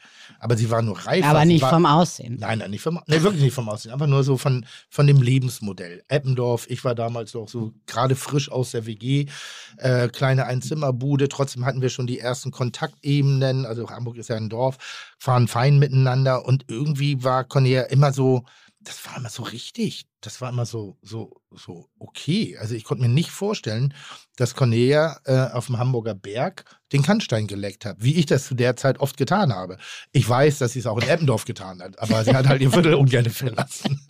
Und irgendwann gibt es so eine, so, eine, so eine schöne Mega- oder Meta-Ebene, wo eine Vertrautheit entsteht, die ich inzwischen mit Cornelia habe, wo ich sage, selbst das Provozieren macht schon gar keinen Spaß mehr, weil ich finde, dass sie eine tolle Frau ist, eine, ein toller Kollege, Kollegin, also jetzt ohne. Ja, jetzt hör mal auf, jetzt gleich glaubst dir gar keiner mehr, Doch, was du ich meine das aber so. Und sie ist wirklich eine fantastische Köchin. Und sie kann was, was ich leider nicht kann.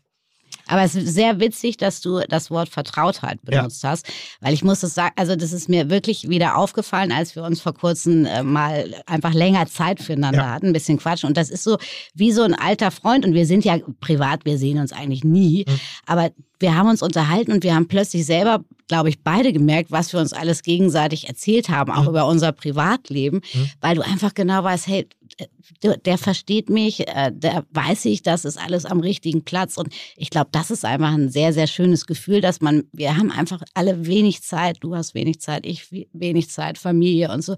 Und dass du dann doch irgendwie solche befreundete Kollegen hast, eigentlich Mhm. so ein Verhaltenes befreundet, weil gar nicht treffen, aber du siehst dich und es ist so, als hättest du dich gestern das letzte Mal gesehen. Und ein, ein sehr strapaziertes Wort natürlich. Und mein Eindruck ist, es ist relativ ehrlich.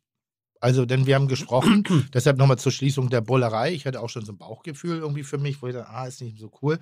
Dann haben wir telefoniert, weil wir haben zusammen Kitchen Impossible gemacht. ja, da kommen wir gleich zu. Ja, ja. Und ähm, dann haben wir kurz äh, miteinander telefoniert und ähm, dann. Ja, aber das kann man nochmal sagen, warum wir telefoniert haben. Weil dein Freund Sascha 50. Geburtstag feiern wollte Oh ja, und stimmt. wollte gerne mal so ein richtig italienisches Essen haben und hat bei Tim angefragt und äh, hat dann aber nach mir gefragt, weil er wollte ja echtes italienisches Essen haben.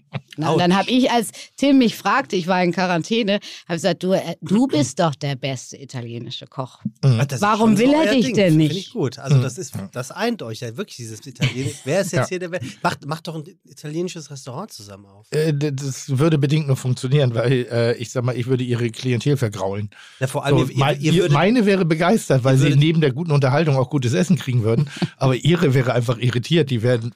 Warum? Und ihr würdet immer zu spät aufmachen, weil ihr beides notorisch zu spät kommen warst. Heute habe ich gehört, warst du auch viel zu spät hier, liebe Konstantin. Ja, das lag aber nur daran, weil ich nicht wusste, dass ähm, schon jemand da ist, um mich abzuholen. Und dann habe ich selber gesagt, ich guck mal. Ah, die haben wahrscheinlich keine Uhrzeit gesagt, wann sie kommen. Da waren bestimmt die keine schon. Aber jetzt zur Bullerei bitte. Warum? Naja, auf jeden Fall, ähm, wir, wir telefonierten eben, weil der gesagte Freund äh, ein italienisches Essen haben wollte. Und ähm, ich habe gesagt, du, für 12 Euro arbeite ich nicht mehr bei Cornelia, die macht alles. Ähm, also. Auch meistens umsonst. Nee, und äh, äh, hat den Cornelia angerufen, ob das okay ist, wenn ich die miteinander connecten darf. Und die sagen, ja klar, wir kennen uns sowieso. Also die Bumsbirne hat dann auch noch vergessen, dass sie sowieso schon eh Kontakt miteinander hatten und sich mochten. Aber irgendwie war das für ihn so weit weg, Cornelia fragen zu dürfen, ob sie eventuell sich bereit erklären könnte, irgendwie zu essen zu machen. Und jetzt war es so der Zufall, dass äh, Cornelia ihren Laden auch schließen musste.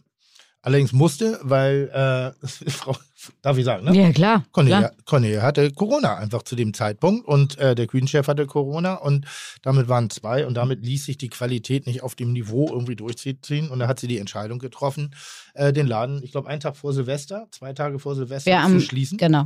Am 29. Der an Silvester mit Reservierungen aufgewiesen wäre. Äh, Wir hatten am 29. noch auf und ich hatte schon Corona und mein Küchenchef macht aus Spaß abends einen Schnelltest und sagt, positiv, mach noch ein positiv.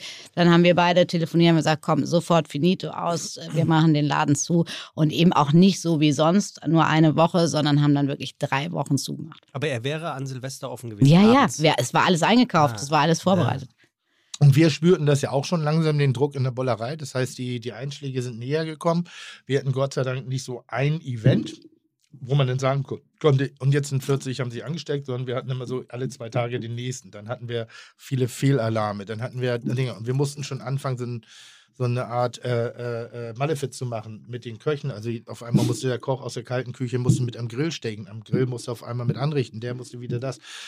Und ähm, da haben wir so vertrauensvoll drüber gesprochen und irgendwie war das so ein, ein, ein weiser Rat, den sie da gema- gegeben hatten und sagte, das macht keinen Sinn, das geht auch zulasten der Qualität, aber nicht so, ah, aber dann kann ich die Qualität nicht halten und dann möchte ich das nicht mehr, sondern das war so, das war so warm dahergesagt und da, und da ist eigentlich die Entscheidung gefallen, äh, respektive, das war ein schneller Prozess, krass, macht sie konsequent, finde ich gut, will ich auch. Mhm. Und ähm, haben uns dann äh, drei Tage später haben wir uns dann dazu entschieden, den Laden ebenfalls zu schließen, weil ich auch gemerkt habe, Qualität war am Limit, dass wir das noch halten konnten. Vielleicht gab es auch schon kleine äh, Wackler da drin, aber auch die Mitarbeiter, es macht jetzt keinen Sinn. Und jetzt, die Welle ist einfach mittendrin. Und warum soll ich denn ohne Regenmantel in, in, in Sturm gehen?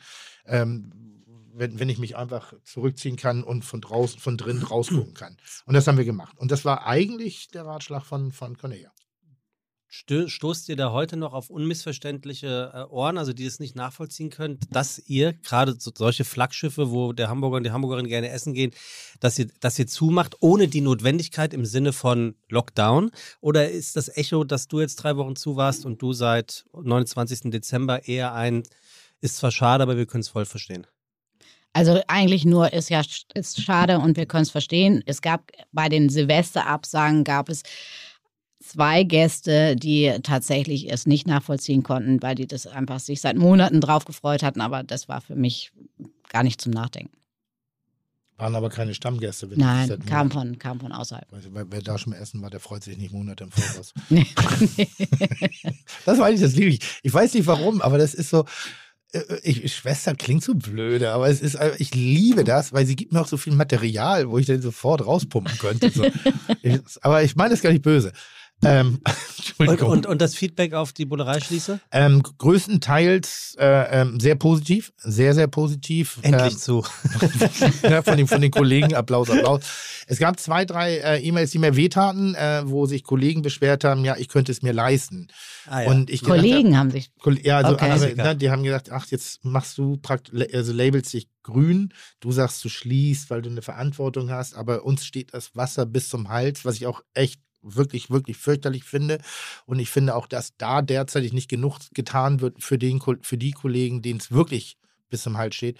Ich habe mir das Risiko ausgerechnet und ich habe jetzt in der Schließungszeit Geld verloren, aber ich weiß, was ich verloren habe. Bei einer Öffnung hätte ich nie gewusst, was ich alles noch verliere. Mitarbeiter, Motivation, Gäste, weil wir die Qualität nicht liefern können und, und, und. Also habe ich mich für den berechenbaren Schaden entschieden und ähm, äh, sage immer, ja, man muss sich damit auseinandersetzen, weil Gastronomie ist nicht nur der Tagesumsatz. Da steckt so viel mehr dahinter. Ein schlechter Abend kann äh, zeitversetzt dich vielleicht 300 Gäste kosten. Und zwar nicht die, die an dem Abend da waren. Die hast du dann vielleicht, die reden aber auch. Mhm. Und, Und sie die- reden vor allen Dingen, und das darf man nie vergessen, das ist auch ein bisschen deutsche Krankheit, lieber über schlechte Erlebnisse, die sie haben, als dass sie reden, hey, gestern in der Bullerei, mega, sowas habe ich noch nie gegessen. Das wirst du seltener hören als genau das umgedreht. Und jetzt, schau mal, die Kritik wäre berechtigt gewesen, weil wir waren nicht mehr eine üblich, wir waren äh, Rumpfmannschaft. So wie irgendwie die D-Mannschaft von Bayern München. So, die kann dann auch irgendwann nicht mehr mithalten und muss dann auch einfach eingestehen, dass das jetzt doch der Müller wieder aufs Feld geschickt werden muss. Und so war das auch bei uns. Deshalb habe ich da den, den, den Weg gewählt des Schließens, auch aus vielen anderen Gründen. Und das tat mir ein bisschen weh, dass da Kollegen gesagt haben, du bist da arrogant. Und wo ich sage, nee, ich bin überhaupt nicht arrogant. Ich versuche nur Schaden zu minimieren auf vielen Ebenen. Aber größtenteils ist das gutiert worden und am Ende des Tages, äh, ob richtig oder nicht, das wird niemand beantworten können. Es fühlt sich richtig an, es hat sich richtig angefühlt und ich bin froh, dass wir jetzt wieder anfangen können. Also ich sehe das auch so und ich äh, glaube, das ist auch ein Rechenexempel. Man muss es eben tatsächlich auch mal du hast es auch dann mit deinen Mitarbeitern besprochen, ich genauso. Wir haben es durchgerechnet, was es bedeuten würde.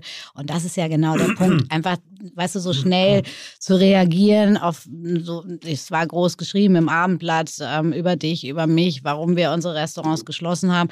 Aber viele denken dann auch echt nicht weiter und dann einfach nur so, so unüberlegte Kritik rauszuhauen, finde ich immer ein bisschen schade.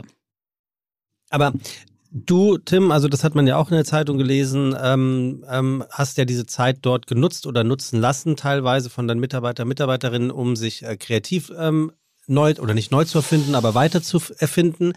Ähm, ihr habt ein Hygienekonzept entwickelt. Na, wir haben die Teststation jetzt vor der Tür und Okay. da, dazu parallel die Terrasse, dass die Leute warm warten können Das wollte ich und fragen. nicht ein Indoor reinholen. Und das, das Hygienekonzept ist das, was jeder Gastronom in Hamburg gerade ausprobiert. Okay. Nur noch bewusster. Gut. Und wie hast du die Zeit genutzt? Also du, dir, dir gehört ja die komplette Straße mittlerweile ähm, mit deinen Die Restaurants. wird aber auch bald umbenannt.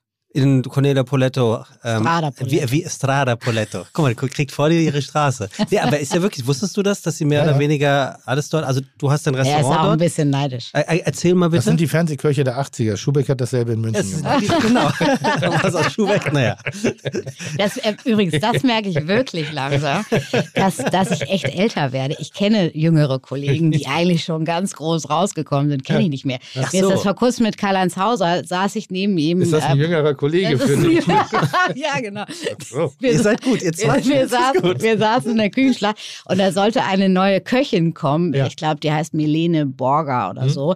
Ähm, ganz, macht ganz spannende Geschichten. Und dann sagt er, sag mal, wer ist denn der Borger? Du, weiß Oh, ich auch nicht. Zum Glück dann hat es haben eine wir, Frau gesagt. haben wir, ja, haben wir die erstmal gegoogelt, um dann respektvoll festzustellen, was sie alles schon gemacht hat. Aber du kennst, also ich kenne viele Junge nicht mehr.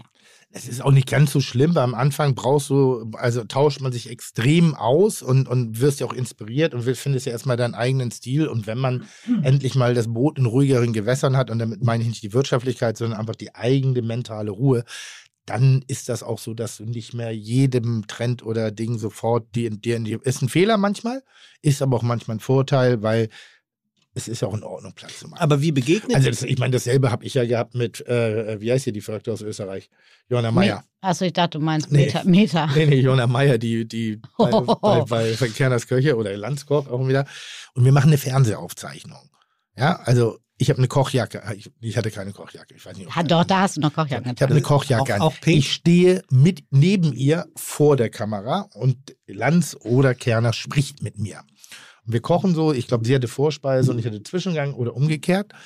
Und so nach 20 Minuten, ne, ich kommentiere, ich bin witzig, unverschämt, pöbelig, So wie immer, eigentlich witzig, so. ja. Ich versuche einigermaßen da was rauszuhauen. Und, so. und auf einmal dreht sich zu mir um und sagt so, und Sie, junger Mann, was machen Sie eigentlich beruflich so?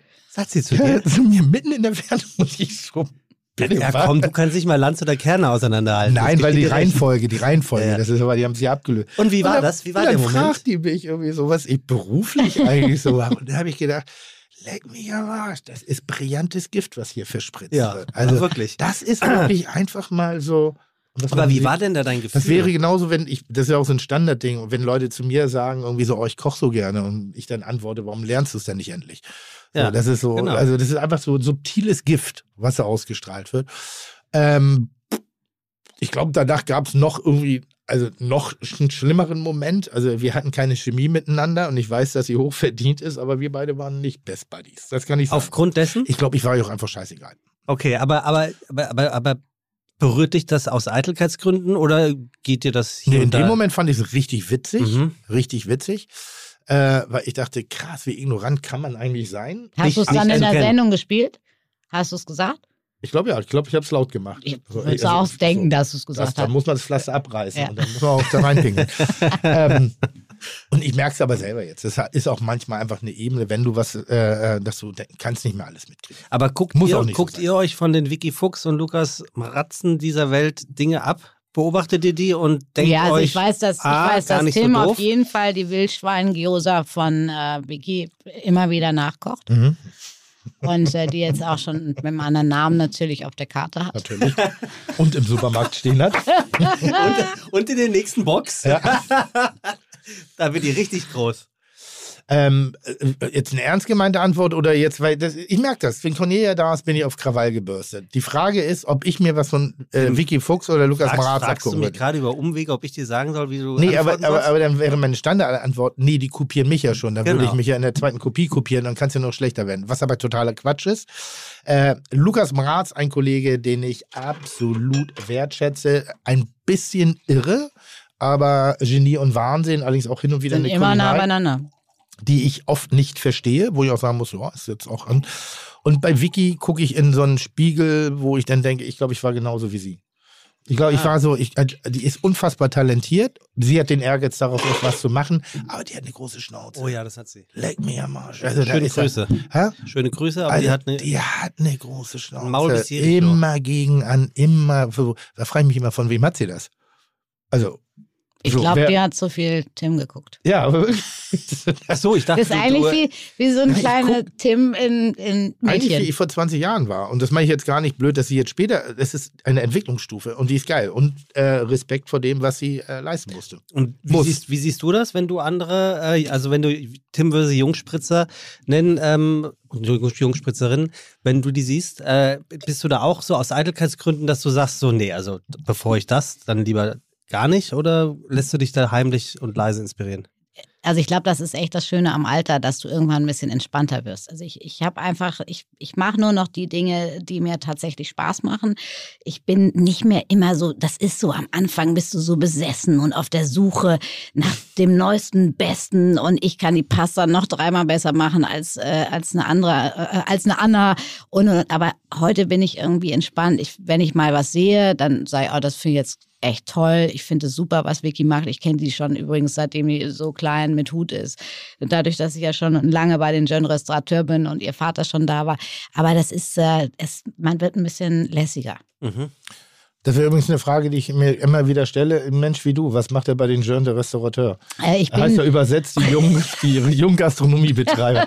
Ich treffe da immer auf, auf Leute Mitte 50, wo ich mir immer denke, Alexander Herrmann ist, glaube ich, auch Jeune de Restaurateur. Alex Herrmann war, war ja auch tatsächlich sogar schon mal Vorsitzender. Sogar Chef von dem Er der- sieht auch jünger aus. Jeune Restaurateur ist, ist wirklich Ach doch. eine, eine tolle ähm, äh, Vereinigung äh, junger Köche. Dazu gehöre ich tatsächlich nicht mehr. Deswegen bin ich jetzt Membre d'honneur.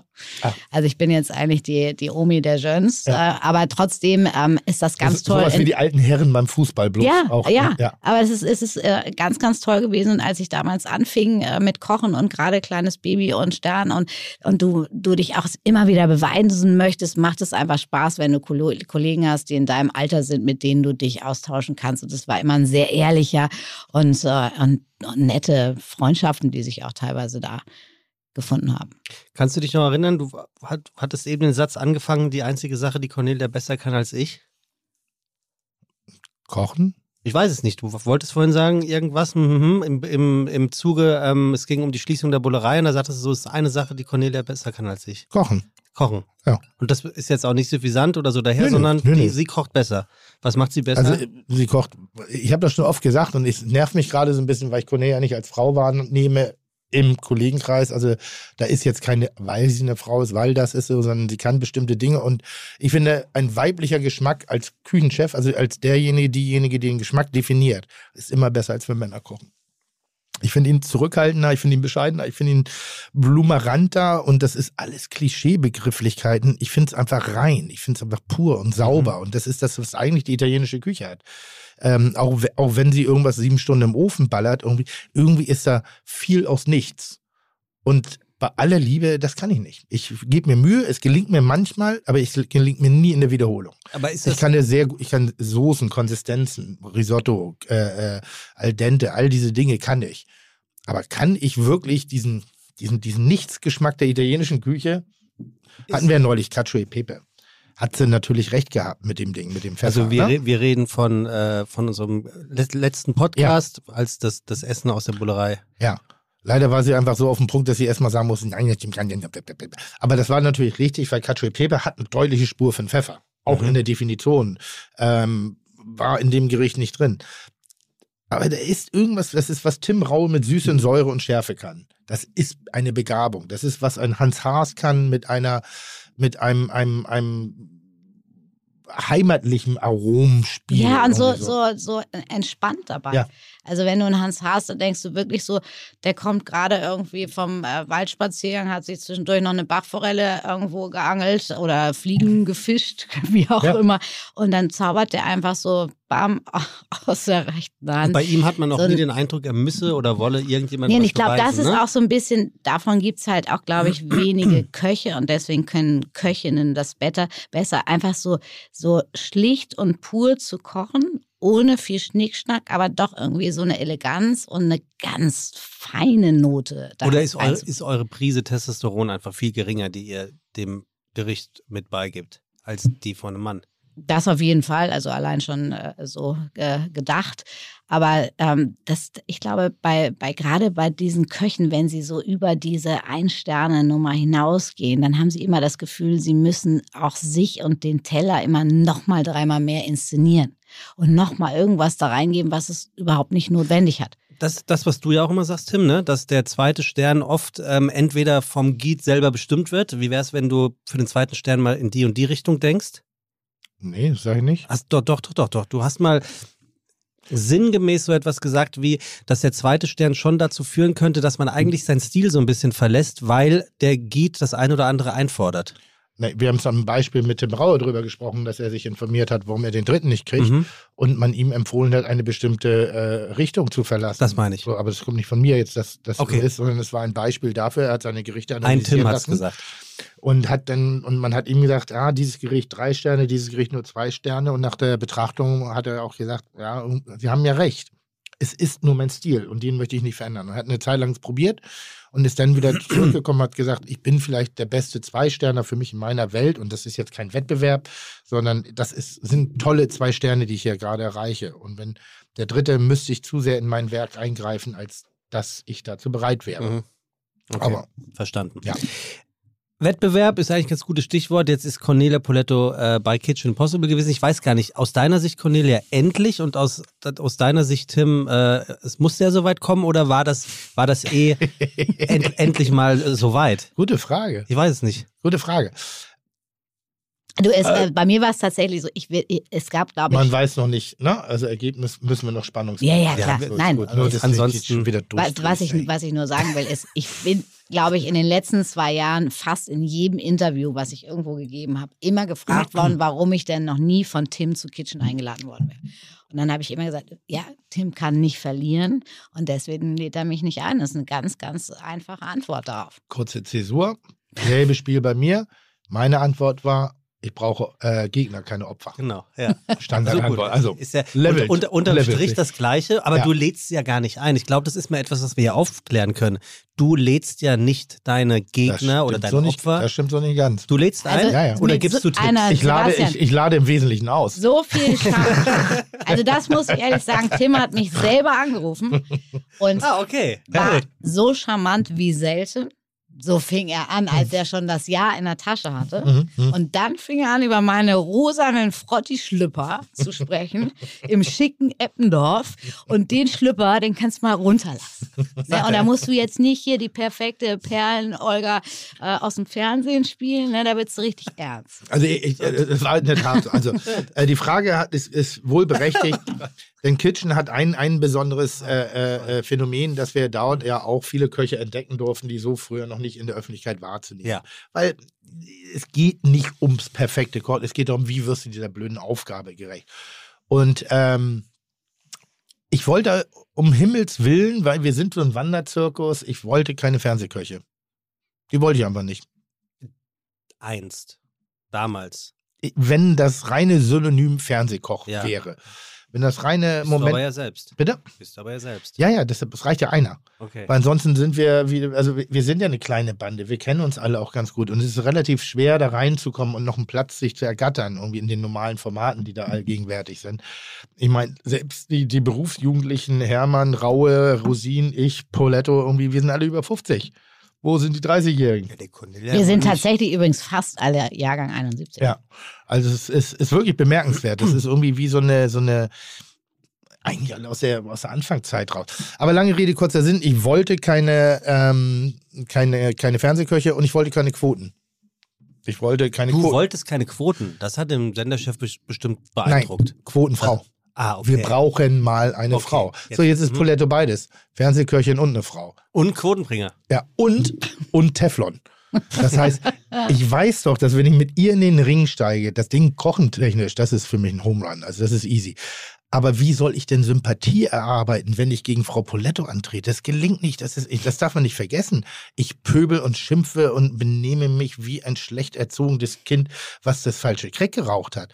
Und dann kommt Frau Poletto daher, wie Aprikosen duften, fein darmig, wohl, wohl überlegt in der Artikulation, bedient die feinste Gesellschaft, hat ein feines italienisches Restaurant, hat einen, einen wohlklingenden Namen, Poletto, all das. Und dann sagt sie, ja, und dieser, dieser Lump da irgendwie so, das ist total unfair und überhaupt, ich weiß auch nicht, was er gegen mich hat. Und auf einmal kommt der Riesenschutzumhang über Frau Poletto und die Welt hasst mich.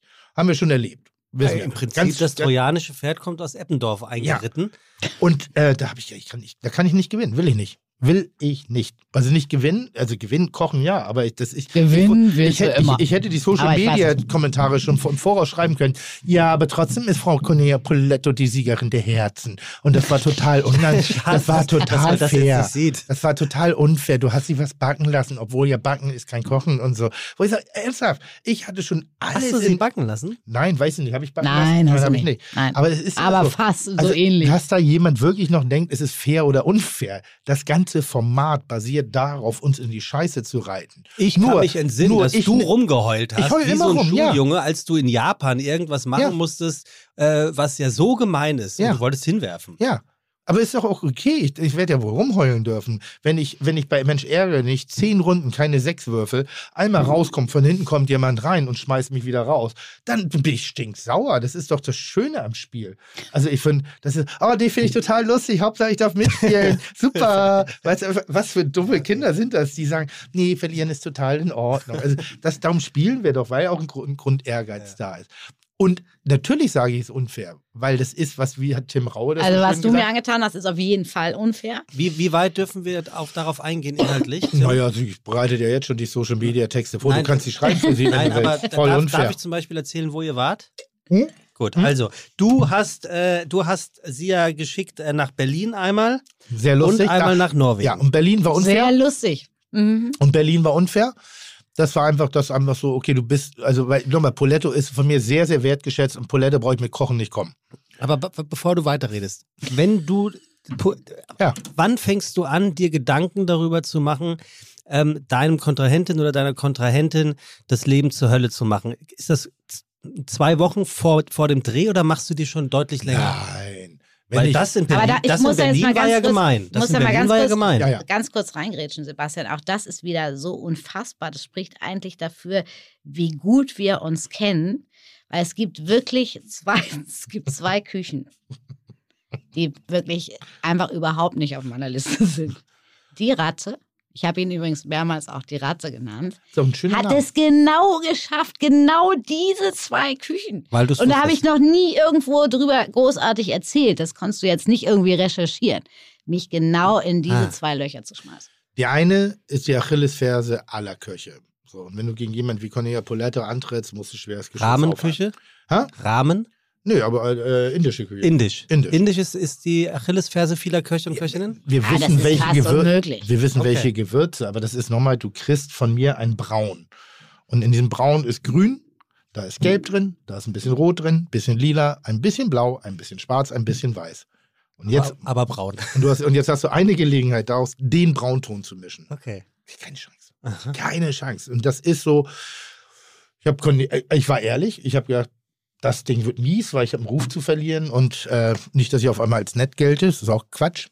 Und äh, das wird schon mit harten Bandagen. Also rechne mit Also nichts ich, ich so. auch, ich glaube, ich muss gewarnt. auch noch mal wiederkommen. Musst du. Ich, ich möchte einfach auch so gerne noch mal anders denken. Ich bin einfach auch so lieb da reingegangen, weil ich einfach irgendwie habe ich ja ein Herz für den kleinen Jungen.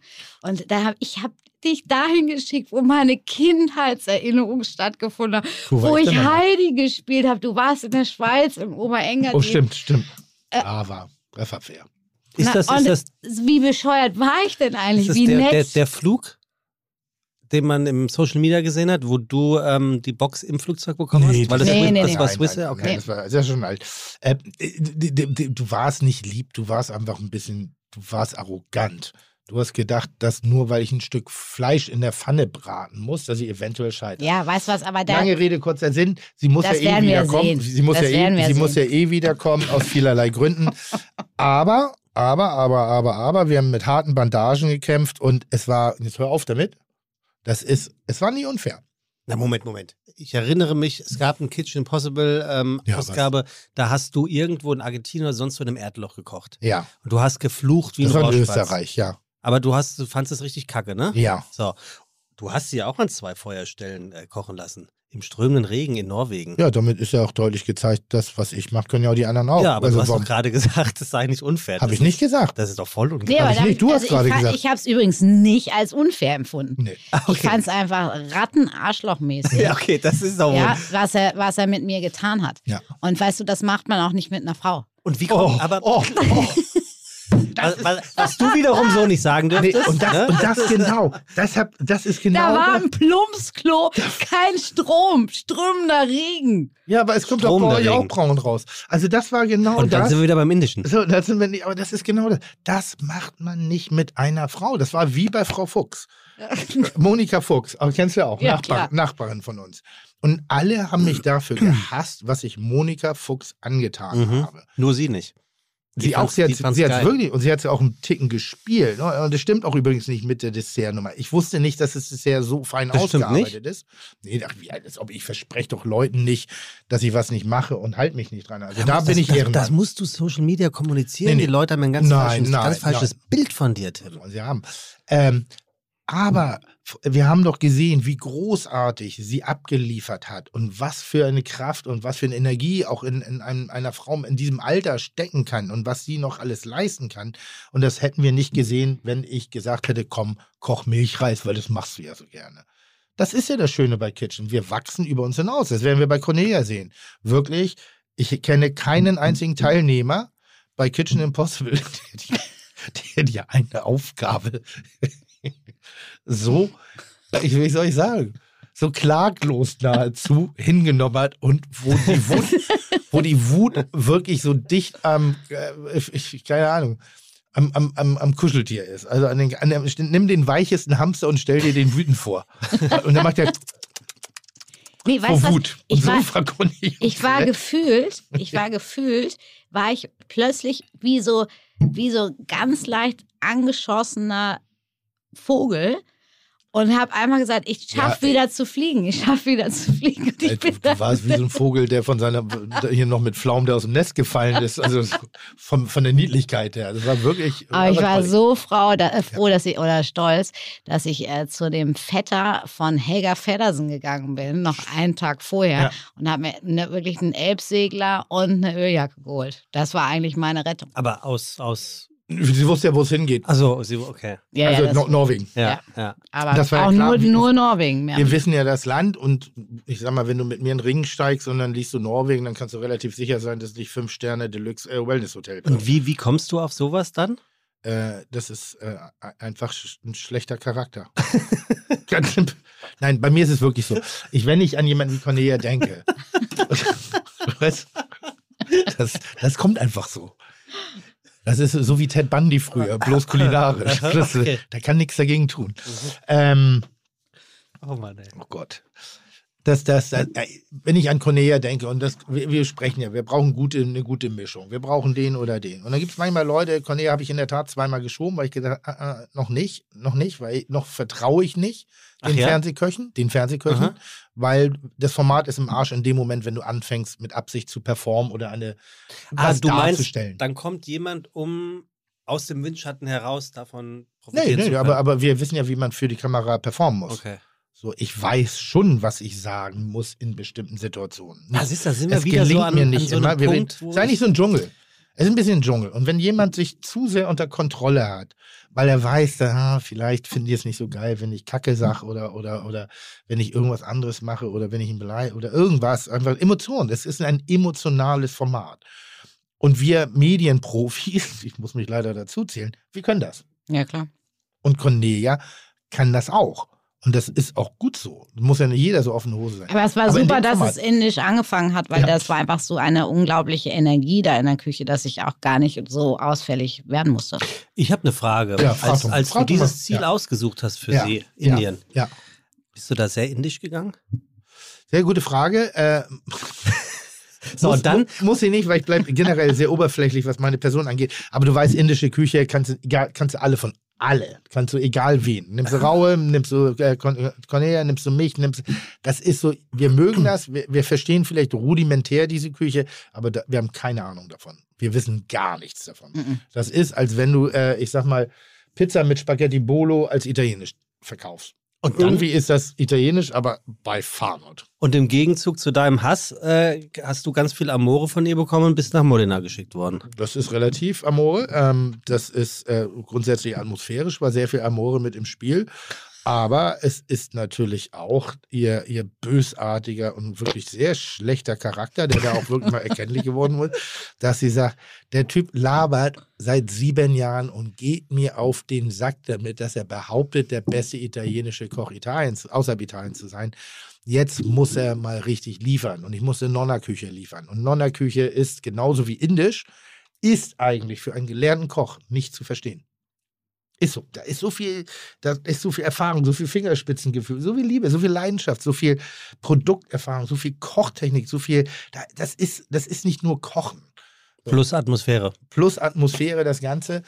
Da hat sie äh, äh, allerdings mit einem nicht gerechnet. Ich hätte da mit null Punkt nach Hause gehen können. Ich habe mich verliebt in diese Frau, in die Köchin. Die war der Hammer. Sie, Ähm, dich, sie sich auch in dich, das ist ja, also Anna sie muss Maria. dich ja auch gemocht haben, hoffentlich. Ja, aber das ist das, was uns wiederum vereint und wo wir auch gar nicht diskutieren müssen. Ich weiß genau, was italienische Küche ist, deshalb beanspruche ich nicht das Kochen für mich, sondern die Emotion.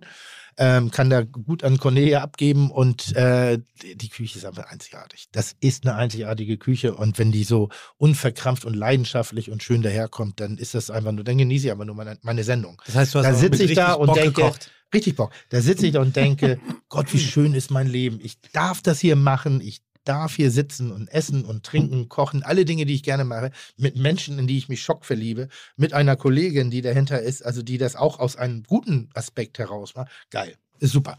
Können wir mehr über Cornelia reden? Wir reden gerade Ja. viel über mich und ich Also- dränge mich gar nicht so auf. Im, im, na, wir, wir reden ja mit äh, Cornelia. Das Ja. ist ja auch der Ziel dieses Podcasts. Also das, Können wir über Cornelia ein bisschen das heißt, äh, ich, Ja. glaub, ich glaube, im März ist es dann soweit, äh, dass dieses Ja. Duell zu sehen Ja, ist. und ähm, ich muss sagen, es hat zu lange gedauert und es ist allemal wert. Man wird neue Facetten an der Frotte-Unterhose denken, äh, äh, entdecken. Finden. An der, an der rosafarbenen. Hier, ich habe eine Frage an euch Ja. zwei. Kann man herausschmecken, ob etwas eine Frau oder ein Mann gekocht hat? Cornelia. Du, eine Frage, die mir, glaube ich, äh, schon hunderttausend Mal gestellt wurde. Ich Sehr glaube, gut. Danke. ja, Tim, du hast den richtigen hier sitzen. nein, aber ich bin bis heute der hundertprozentigen Überzeugung, stellst du uns hier fünf Teller hin, zwei Mädels, drei Jungs haben das Ding gekocht, Mhm. würde ich, und ich glaube Tim auch, tatsächlich die Mädels rausschmecken. Und auch aussehen? Ja, ich glaube auch.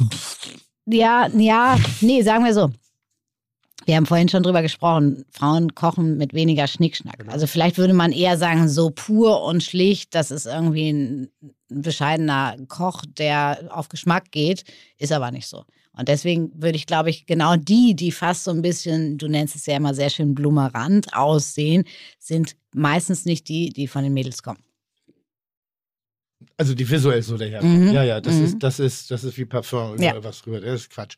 Ähm, ich würde nicht sagen grundsätzlich, aber du kannst Strukturen der Gerichte äh, im Vergleich erkennen oder einen Schwerpunkt, die eher von der weiblichen Hand gekocht worden sind, weniger salzarm, also sind eher salzarm, weil sie das Produkt leben lassen und nicht mit Salz zu, zukleistern. Wenn du bei Cornelia eine, eine, eine, eine, eine Pasta isst, dann kann man immer drüber diskutieren, merkst du den Teig, äh, ob das eine Frau ist, ja oder nein. Da würde ich sagen, nein. Nee. Aber die Präsenz des Trüffels zum Beispiel, das spürst du. Oder herausragende Köche, weil du musst sehr, sehr gut sein, um, um, um uneitel zu werden, um eine, eine, eine Bescheidenheit im, auf den Teller an den Tag zu legen. Und da würde ich sagen, das ist schon eher ein weiblicher Zug. Nimm eine Tatjana, Tanja Gamlitz. Die, die, die, die kocht nach Aber Farben. mit der bist du wieder gut, ne? Da gab es ja, da, da gab's ja mal großen, großen Ärger, als, Erzähl als, mal, Cornelia, Ja, lass doch mal Cornelia ihr was erzählen. als Tanja Granditz als äh, Gastjurorin bei The Taste war. Aha. es gibt übrigens Das immer Ärger Thema- mit den Gastruhen. Das, bei dir, ja. Was? Hermann hat sich zwei Stunden äh, beleidigt eingeschlossen. Roland Trettel. Ja, aber irgendwie- Luki Maurer- Lu- Luki Maurer, Tim Raue wollte jemanden aufs Maul hauen. Ganz, so. ganz harte Nummer. Ich, da war ich Auf doch. jeden Fall hattet ihr, da war ich ja noch gar nicht dabei. Da war Ich das war der Thema. Ich finde, ihr müsst Kochen. von diesen ganzen war- Kochsendungen müsst ihr Behind the Scenes Specials Ich war der machen. Einzige, wo der Gastjuro sauer war. Normalerweise waren immer die Coaches sauer. Aber es war, ging irgendwie um Kochen nach Farben. Hm? Und du hast die. Du, Das ist wieder bist- Clipschule. Kochen nach, Kochen nach Farben. Die ist nie wiedergekommen. Nie wieder. Wir sind aber inzwischen wirklich fein miteinander.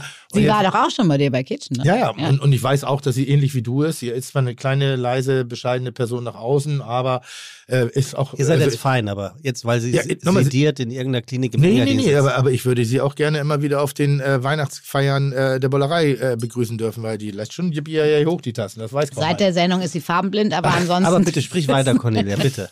Du, äh, nein, ich wollte da ja jetzt auch gar nicht drauf rumreiten. Doch, mach aber, ruhig. Nee, ist ja gesagt. Ist ja alles gesagt. Nee, ist eben nicht alles gesagt. Das ist genau diese Weiblichkeit. So, der ist, der hat dieses so, und wollen wir auch gar nicht weiter drüber reden. Ja, aber jetzt hast Und du. jetzt, und jetzt rattert's. Ra jeder baut sich das Bild auf von dem, von dem. Ja, aber ist doch, das ist doch Frauen- auch das Besondere in einem Podcast, dass man einfach noch Raum lässt für Gedanken. Dass man nicht von Das- der Optik ähm, der Zitat Protagonisten abgelenkt wird. Ja, genau. Das Nee, kommt auch uns wir- beiden sehr nee, zugute. auch, auch wir haben eine Informationspflicht, um der Spekulationsleidenschaft äh, vieler äh, entgegenzuwirken. Also, Da das ja der Frau erste Grande- Podcast ist, kannst du ja auch mal drüber sprechen, ob du jetzt so mit deiner Figur zufrieden bist. Oh, ich bin sehr Ähm, zufrieden. Ja, ne? ja, sehr Also zufrieden. du trägst, um das vielleicht auch einfach mal zu erklären, einen schwarzen Rolli, der macht immer sehr, sehr schlank. Mhm. Ich sitze zu deiner Linken und ich gucke immer wieder auf deinen Bauch und sage, hey, wow, das sieht richtig, also Im das Sitzen. sitzt locker, das Pulloverchen. ja. Und äh, du siehst, siehst cool aus. Lassen wir jetzt mal wirken. Wir sind im Podcast. Das ist jetzt der Moment, Bastian hat es ja nicht nötig, wo- trägt trotzdem schwarz. wo, wo Lukas äh, Herzchen äh, audiovisuell einspielt. Aber du hast wieder mal durch deinen unver unverwechselbaren Charme des Reinredens, Tim, die eigentliche Antwort, die Cornelia geben wollte, unterbunden. Und jetzt ist das Schlimmste passiert. Ich Selbst Cornelia wusste nicht gar nicht mehr, worüber sie gerade gesprochen haben. Wir waren ja, du hattest davon gesprochen, dass die, die Art ähm, des Einsatzes von Trüffel sich unterscheidet zwischen Köchin Von Aromen. Genau. Das bedeutet dann ganz simpel, eurer oder deiner Meinung nach, macht ein männlicher Koch dann direkt mehr Trüffelaroma rauf oder was? Vielleicht mehr Trüffel, vielleicht balleriger, vielleicht mehr, mehr unterstützender. Also wir reden jetzt von normal, ne? Also es gibt natürlich bei den ganz großen Hans Haas, da Hans Haas und, und Poletto, da würdest du keinen Unterschied schmecken, weil in meinen Augen Hans Haas auch weiblich kocht. Also das ist, er kocht halt nicht so klassisch männlich. Auch Eckhard Witzigmann kocht eher zurückhaltend, obwohl der halt auch butterig und klassisch und so. Aber da ist immer eine gewisse Subtilität. Ich finde die Generation nach Poletto sozusagen. Gibt's denn da Das, eine? das war mein Gift. Anmerkende Redaktion, Cornelia Poletto lebt noch. ähm, naja, dass wir schon über, über, über auch, auch sichtbare Kreativität agieren. Eigentlich seit der Modernist Cuisine, äh, eigentlich seit der, seit der äh, Nouvelle Cuisine, fing an, Kreativität des Koches eine immer größere Rolle zu spielen. Und das hat man den Tellern angesehen. Und das spürst du nicht unbedingt immer bei Damen. Aber zu Tanja, äh, Tatjana Granditz noch Genau. ganz kurz. Da waren wir nämlich. Sie kocht nach Farben, weil sie glaubt, und das, ein bisschen stimmt das auch, dass wenn du Farben nach den gleichen, gleich, äh, dass du, wenn du Produkte, Lebensmittel nach den Farben zueinander ordnest, dass sie auch geschmacklich Überschneidung haben. Karotten, Bohnen, Kartoffeln, Fleisch.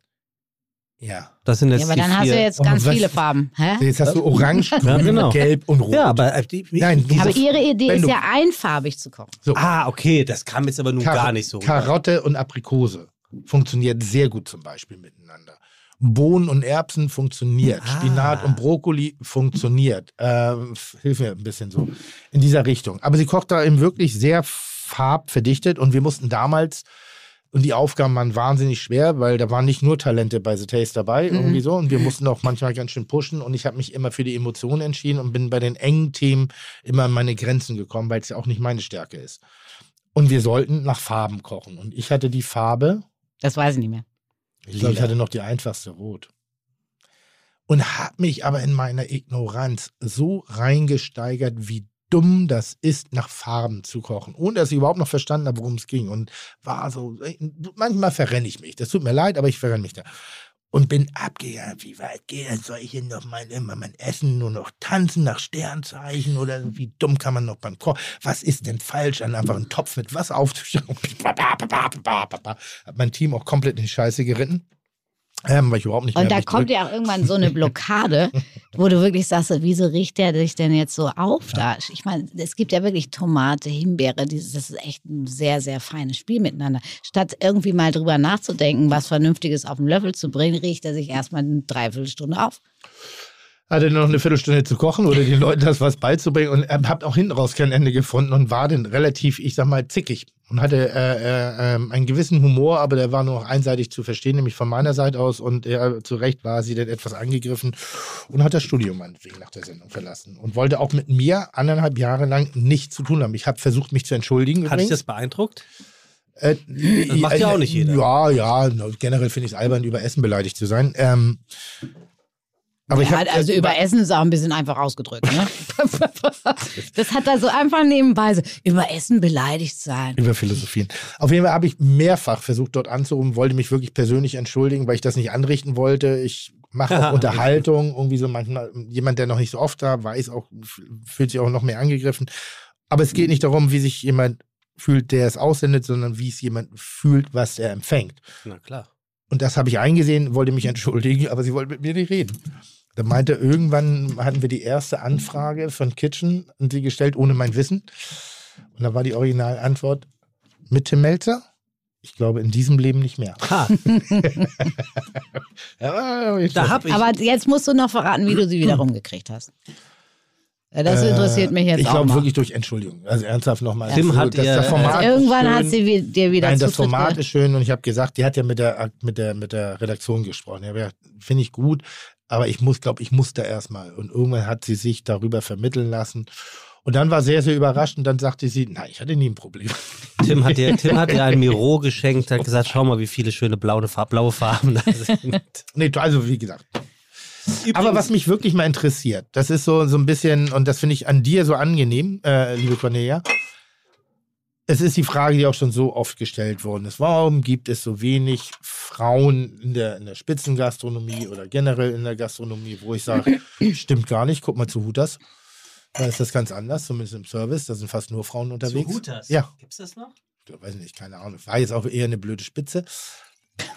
Ich habe mal auf dem Interview gesagt, wurde mal gefragt vor diversen Journalistinnen und Journalisten diese Frage und ich habe dann gedacht, ich bin so müde dieser Frage und habe geantwortet, naja, weil sie halt kein Talent haben.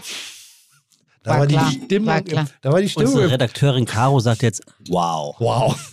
aber, aber nur weil ich, ich brauchte selber mal eine geistige Abwechslung gegen diese lebensphilosophische Frage, auf die es keine Antwort gibt. Manchmal weiß man es nicht. Manchmal weiß man es nicht. Ähm, du hast es gewuppt. Du hast es geschafft. Du hast äh, mit, mit, mit, mit schön fröhlichen Lebenssituationen, auch wenn sie manchmal eben ein bisschen fröhlich sind, aber auch ein bisschen traurig. Erzähl mal, wie, wie, wie du es gemacht hast mit deiner Tochter damals. Du, äh, also erstmal, ähm, um das mal ganz klar zu sagen, ähm, ich glaube, es gibt mehr äh, junge Köchinnen, die äh, Talent haben als junge Köche. Deal? Das ist schon mal die erste, die erste Antwort. Aber es ist einfach verdammt scheiße schwierig, äh, all das, was man sich so wünscht. Und ich habe mir auch irgendwie Familie, Kinder gewünscht. Ich hätte auch viel lieber mehr Kinder als nur eine Tochter. Und äh, habe das dann auch einfach mutig probiert. Und äh, dann kam irgendwann Paula zur Welt. Äh, ein paar Monate später kam der erste Stern und ich, wir hatten keine Kohle. Also ich will jetzt nicht hier die Tränennummer, aber ich, ich hatte wirklich nur einen Koch in der Küche. Und ähm, ich, kein Mann kann sich vorstellen, was es bedeutet, nach einem Kaiserschnitt am Montag, am Samstag wieder in der Küche zu stehen, weil es sonst anders nicht gegangen wäre. Wir hätten auch nicht zumachen können. Und sich trotzdem irgendwie noch um die Tochter zu kümmern. Und ich glaube, ja, das hat sich sehr, sehr Die viel. übrigens sehr gelungen ist, ne? Die ist mega. Ja. Das, ist, das ist die coolste Tochter überhaupt. Die war früher ja ganz, ganz schüchtern, so wie ich eigentlich auch. Ja. Und heute ist sie, ist sie echt eine äh, tolle junge Frau geworden. Wie du ja auch. Ähm, ach, danke, danke. Nein, aber weißt du, das ist so dieses, Eigentlich geht es kaum, wenn du, wenn du so viel Verantwortung übernimmst für eine Küche. Du bist sozusagen die, die Küchenchefin. äh, Du bist auch noch selbstständig.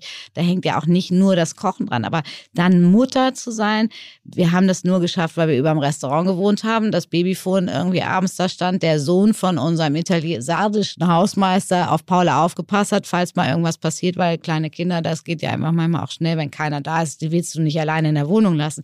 Und all das, was, was dich da so antreibt, da, da musst du erstmal den richtigen Mann dafür finden, ähm, die richtige Gelegenheit, sich tatsächlich selbstständig zu machen, weil ich glaube, als angestellte Küchenchefin kannst du irgendwie nicht Mutter sein und, äh, und gleichzeitig diesen Job machen. Und all das zusammen ist schon echt harter Tobak. Und das muss man auch mal ganz klar sagen. Also mein Ex-Mann, sprich der Vater von Paula Remigio, ist ein äh, super, super Typ. Das äh, war auch äh, ganz große Liebe. Aber wenn du immer nur diesen Druck hast, immer funktionieren musst, ähm, immer sehr, sehr viel arbeitest. Ich bin Sonntag, Montag hatten wir geschlossen. Ich bin immer sonntags nachts um vier aufgestanden, haben mir einen Wecker gestellt, habe Kochbücher geguckt, überlegt, was ich nächste Woche koche, habe dann äh, montags nachts äh, wieder mir den Wecker gestellt und habe dann meine Bestellungen selber gemacht oder bin auf den Markt gefahren. Das hatte auch wirklich auch finanzielle Hintergründe. Ja.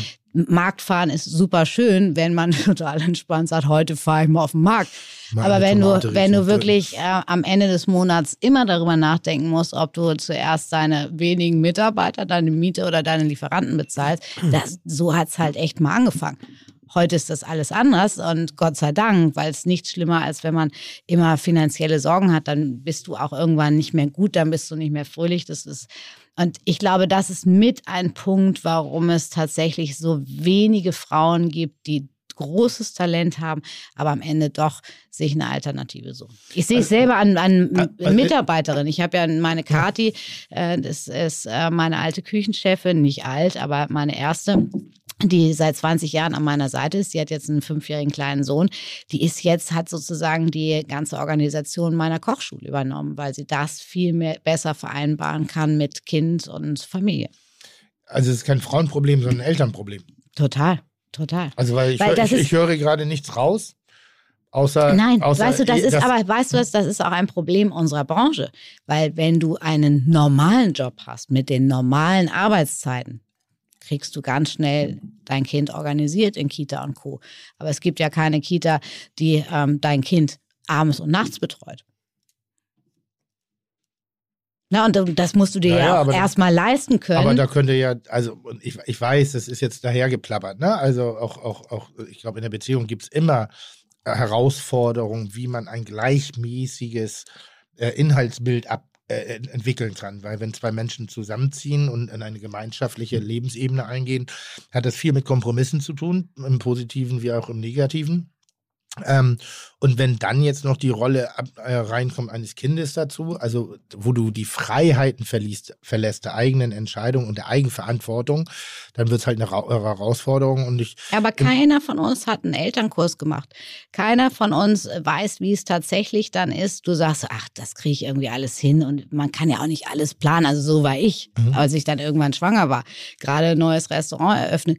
Und das, das sind irgendwie so diese Punkte. Es kommt am Ende doch anders. Und ich meine, Unsere Beziehung ist tatsächlich an diesem Job, diesen Stunden, diesen Herausforderungen mit Kind und Familie auch kaputt gegangen. Und, äh, und das ist eben genauso, du, du denkst das nicht zu Ende, was das wirklich bedeutet, diesen Job mit Familie und Kindern in eins zu bringen. Essen wir jetzt nach Farben? ich habe keine Ahnung, aber hier, der, Caro reicht hier in letzter Zeit immer kleine raffin raffinierte Essensideen rein. Rot-Weiß. das sieht mir schwer nach äh, Sprühsahne aus. Es sind vor allem Him Himbeeren äh, mit Sahne, ne? Und mindestens einer oder eine hier in diesem Raum mag das sehr gerne essen. Habe ich zumindest gelesen. Als ob ich eine Sprühsahne reinstellen würde. Ich, ich feiere Sprühsahne ab. Ich Aber das ist keine Ich Sprühsahne. finde auch Sprühkäse geil. Was ist denn Sprühkäse? Dasselbe wie Sahne, nur Käse. Wirklich? Ja, es Aber das sieht doch aus wie Ich Sprühsahne. kann, mich, ich kann mich dir sehr gut auf dem Sofa vorstellen mit zwei von diesen. Ja. Und dann auch gerne mal beide auf einmal. Stimmt das nicht, dass du das gerne isst, Cornelia? Das ist ist da total. wieder Scheiße ge gesprochen worden oder geschrieben worden? Nee, weißt du, weißt, woran mich das erinnert? Ich, äh, ich habe tatsächlich, äh, ich bin ja auch ein Scheidungskind und ich habe äh, viel Zeit mit meinen Großeltern verbracht und da habe ich immer wieder äh, viele äh, oder viele Reisen gemacht und war gerne mit denen in Südtirol. Und da ha- habe ich immer Schnecken gegessen und Himbeeren mit Sahne. Das stimmt. Deswegen. Schnecken. Mhm. Aber ähm, jetzt, wenn, wenn Cornelia das erzählt, ne? Also äh, was, Samstags Kaiserschnitt, Montag äh, direkt ins Restaurant. Oder Ja. um vier Uhr morgens aufstehen, um äh, Kochbücher zu wälzen, um dann auf den Großmarkt zu gehen. Ja. Ist das jetzt wieder etwas, wo du dich qua deiner Persönlichkeit per se gegenpositionierst, um das Gespräch aufrechtzuerhalten? Oder siehst du es tatsächlich so, dass du sagst, ne, es ist halt ein Deal mit Kompromissen? Ähm, Nee, ich habe ja gar nicht life. dagegen. Ich, nur, ich, ich versuche ja diese Frage wirklich zu erörtern und ich versuche ja auch wirklich Lösungen zu finden. Also jetzt das mit dem Kaiserschnitt kann sich keiner vorstellen, weil das, bei mir wächst nun mal nichts in, außer Fett am Bauch. Weißt du, was ich meine? das Also, ist ja auch schon lange aber das ist her, auch ne? schön, schön. Können wir auch Das rausschneiden, aber das würde man anders. Fett. Nein, aber das kann ich hier nicht übernehmen. Deshalb ist das eine Argumentation, ja, da müssen wir einen Weg finden. Da haben wir in meinen Augen auch äh, größtenteils gefunden, das ist ein besonderer Rahmen der Selbstständigkeit. Jetzt aber diese, diese Flexibilität zu finden, also wenn, wenn zum Beispiel du und Remigio, ist ja dann der, der, der Vater deiner Tochter, wenn es ein Entweder-Oder gegeben hätte, wäre Remigio zu Hause geblieben, abends? Ja. Wäre. Mhm. Und darum geht's. Darum geht's so ein bisschen. Die Position deutlich zu kommunizieren und einen Partner zu finden, der an der Stelle dann sagt, okay. Also ich, auch ich diskutiere darüber und spreche. Und derzeitig ist es natürlich äh, das Monetäre auf, auf, auf, auf ein, meiner, aber es, mein Inhalt ist nicht wichtiger. Mhm. Das, was ich mache, ist nicht wichtiger. Und mein Partner äh, ähm, hat viele Jahre jetzt an meiner Seite gestanden und hat das Recht und die Pflicht, auch jetzt den Raum für sich zu beanspruchen. Das wird rappeln und das wird knistern im Karton. Und ich werde an der einen oder anderen Stelle auch definitiv mal was vermissen. Aber ich finde es ein stetes Wechselspiel, wenn man so extreme Berufe hat wie Gastronomie. Wie, ich weiß nicht, es gibt, gibt, gibt, gibt ja mehrere Berufe, die so sind. Ja, aber wir können ja Aber als Küchenchefin, also so- du hast es mal so schön erzählt, bei ihr hing eben praktisch an der Lüftung die Baby- Babywiege. Oh ja, Wenn du unsere da- Hängematte, sehr So, cool. wenn, Am wenn, Fleischhaken. wenn, ja, wenn du das heute den Reiskräger-Eltern erzählst, das, irgendwie so. das stimmt auch. Das ja, stimmt. Das.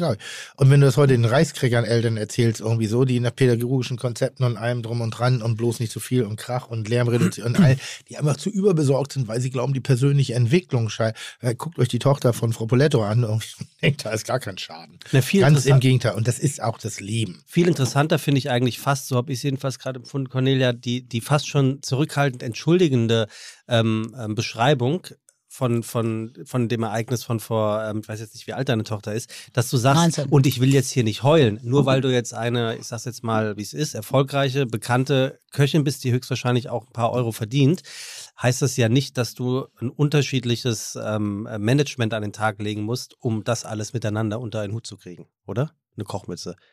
Also, was ich sage, worauf, Nein, worauf, nein. worauf ich hinaus will, ist, es ist natürlich hart, das alles parallel zu machen, um dann äh, ein Restaurant am Laufen zu halten und Ist parallel Mutter aber auch sein. getrieben, muss man auch ehrlich sagen. Ich bin auch, da haben wir, glaube ich, auch gewisse Parallelen. Ich bin auch ein sehr ehrgeiziger Mensch.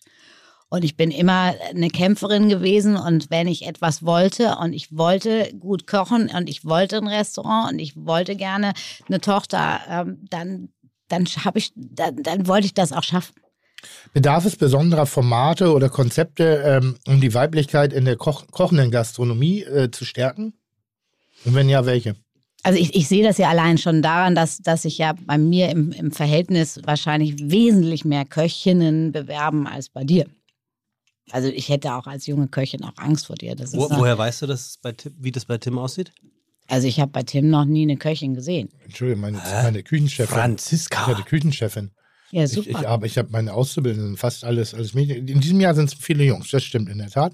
Ja, siehst du, aber, Aber das, ich ist bin- auch, das ist auch zum Beispiel Aber- Unwissen. Aber ich achte, achte da sehr drauf, dass wir viele, viele Frauen in der Küche Was auch haben. ein sehr gutes Verhältnis bringt in der Küche. Wenn Das du, ist, kommt nämlich dazu. Das ist eine ganz, ganz andere Sprache, die da stattfindet, sobald du Frauen hast. Und ich kenne eigentlich keine Köchin, die nicht tough ist, die nicht Bock hat, die nicht kämpft. Also nur manchmal wollen sie auch kämpfen, aber dann gibt es einfach nicht die Möglichkeiten. Es gehört ja auch überall immer ein bisschen Glück dazu, dass du, so wie ich damals Remigio kennenlernst und, und den richtigen Partner hast, der das mit dir geht und dich genauso gleichberechtigt äh, behandelt.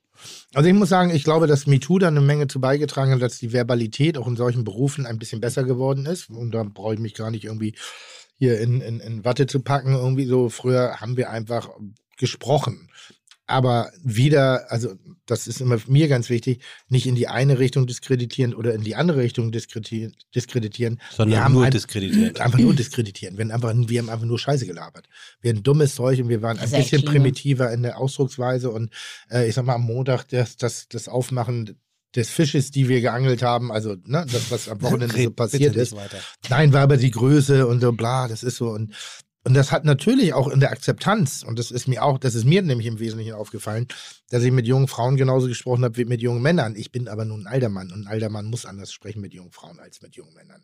Oder Wobei das jetzt auch schon wieder zehn Jahre oder zwölf her ist. Nee, da MeToo. warst, MeToo. da warst ach- MeToo. Okay. MeToo. Also das ist schon nochmal, ich bin manchmal in die Küche gegangen und irgendwie so, und irgendwann fiel mir über die Diskussion wirklich auf, ah, mein Bild ist total cool. Sind da auch Mitarbeiter, Mitarbeiter oder Mitarbeiterinnen auf dich zugekommen, haben gesagt, äh, sorry, Chef, das geht so nicht mehr? Oder ist da dann wieder eine Art eben von nicht. Respekt Nee, davor, da- wenn das- ich ihm das jetzt sage, findet er mich vielleicht doof? Also es ist mir halt aufgefallen, ich bin ja immer, da- es hat mich ja keiner angesprochen und ich war ja nicht böse oder so. Ich war also wirklich, ich habe es auch nie so betrachtet, bis ich irgendwann die Positionierung von mir verstanden habe durch MeToo. Also weil ich Mhm. da auch viele der Dinge habe ich im ersten Moment nicht begriffen und dann dachte ich, ja, dieser Machtmissbrauch findet auf einer Ebene statt, das spürt der Mächtige nicht immer, weil er es gar nicht so wahrnimmt Ja. und weil es auch nicht so aussendet. Aber wenn ich reingehe in eine Küche und mit einem 25-jährigen Menschen rede darüber, was er am Wochenende gemacht habe, ich bin aber Tim Melzer, ich bin derjenige, der sein Gehalt bezahlt und ich bin derjenige, der über alles entscheiden kann, Mhm. Übe ich indirekt eine Macht aus, die ich nie Mhm. ausüben Mhm. wollte. Und darüber habe ich viel nachgedacht und es wird immer besser und es wird auch immer cooler und es kommt auch mehr und mehr, ähnlich wie Mülltrennung, kommt, wird irgendwann in, geht's in die Normalität über. Aber ich in- meine, ihr, ihr müsst euch mal vorstellen, das ist mir einfach gerade eingefallen, als, äh, eingefallen, als wir über die ganze Geschichte ge gesprochen haben. Ich habe zum Beispiel in meiner Ausbildung bei Heinz Winkler ähm, wirklich eine Situation gehabt, die werde ich nie vergessen, äh, zwischen äh, seinem Küchenchef und seinem Sous-Chef gestanden am äh, Fleischposten oder Soßenposten am Saucier und äh, musste irgendwie immer beobachten, äh, dass ich diesen äh, gratinierten Lammrücken zur richtigen Zeit raushole. Und dann hat dieser Küchenchef, es war nicht Christian Jürgens, äh, den heißen Lecky, so hat Heinz Winkler ihn immer genannt, äh, auf den Glühplattenherd gelegt und mir an den Hintern gehalten. das hört man aber oft sowas. Und, äh, und gesagt hier, aber schön aufpassen, ne? nicht einschlafen. Und da muss ich ehrlich sagen, also das äh, freue ich mich heute noch, dass meine Eltern mich so erzogen haben, dass ich selbstbewusst bin. Und ich war nie jemand, die irgendwie äh, große Klappe hatte oder so, aber ich wusste schon genau, was ich wusste und was ich vor allen Dingen nicht wollte und, oder wollte. Und dann bin ich äh, zu Heinz Winkler gegangen an dem gleichen Abend und habe gesagt, Herr Winkler, ich mache hier alles. Ich arbeite dreimal mehr als äh, alle anderen Köche. Ich habe kein Problem, als Azubi nach der Schule reinzukommen. Aber wenn mir noch einmal Ihr Küchenchef den heißen Löffel an den Hintern hält, dann bin ich richtig sauer und dann muss ich leider auch gehen. Und wie war da die Reaktion? Äh, das ist ja wirklich noch einer vom alten Schlag, der das muss ja schon zwei Jahre her Und, sein. äh, und der ist ganz ernst geworden, ganz verständnisvoll und hat gesagt, ich verspreche dir eins, das wird nie wieder passieren. Und das Verhältnis zu dem Küchenchef und dir war auch nicht gestört von dem Na Moment klar, an? Oder komplett gestört. Aha. Dauerhaft? Er hat sich nicht mehr repariert. Okay, weil das, das Nein. ich finde auch immer, wenn jemand darauf hingewiesen wird und er braucht mal ein, zwei Aber Tage weißt du, warum? Ja, ja, okay. sei, sei, sei Aber auch angemessen. irreparabel ist also irreparabel Ich bin, ich bin null nachtragend, aber äh, wenn ein, er, ein erwachsener Küchenchef nicht auf mich zukommt, denn Heinz hat mit ihm drüber gesprochen, Ja, eben. dann kann ich auch da nie wieder ein vernünftiges. Aber wenn man darüber einmal gesprochen hätte, wäre es okay gewesen. Aber nicht passiert. Ist ja auch jetzt Geschichte von gestern, aber musste ich gerade nochmal lo loswerden. Ja. Was, Also man was, die, ja, ja, also es ist halt wichtig, ich, ich, ich führe momentan so viele Diskussionen, es soll gar nicht so, so eine Mann-Frau-Geschichte gerade werden, aber ich unterhalte mich wahnsinnig viel im Freundeskreis äh, über, über Momente, weil ich viel drüber nachdenke, Macht etc., wann wird man dominant, was wie, gehört sich ein ausgeglichenes Rollenverhältnis äh, und damit meine ich nicht so irgendwie, ja, gleiches Payment und diesen ganzen bla bla bla Kram, der wichtig ist, wo es aber immer nur um Forderung geht, aber was kann man wirklich oder was könnte das Problem innerhalb einer Gesellschaft sein, in einer Beziehung sein, in Dingen, wo es vielleicht sich nicht ganz ausgleicht. Und äh, nochmal, die Küchenwelt war aber eine wahnsinnig dumme Welt und es sind Männer gebrochen worden, ähm, habe ich am eigenen, also nicht, ich habe es nicht erlebt, aber ich habe es gesehen, wie Männer, männliche Psychen, männliche äh, Charaktere gebrochen worden sind durch die massive verbale und auch physische äh, äh, Erniedrigung, die da stattgefunden hat. Ähm, es sind natürlich Frauen auch. Es ist, ich habe manchmal das Gefühl, es hat gar nicht so viel mit der Geschlechtlichkeit zu tun, Nee. sondern es ist ein, ein Haifischbecken gewesen und man hat sich versucht, irgendwie die Schwächsten rauszupicken und vermeintlich waren es die Frauen in meinen Augen, ich habe es irgendwann mal gesagt und das halte ich bis heute für das beste Argument, was ich jemals so nach vorne gebracht habe in dieser Diskussion.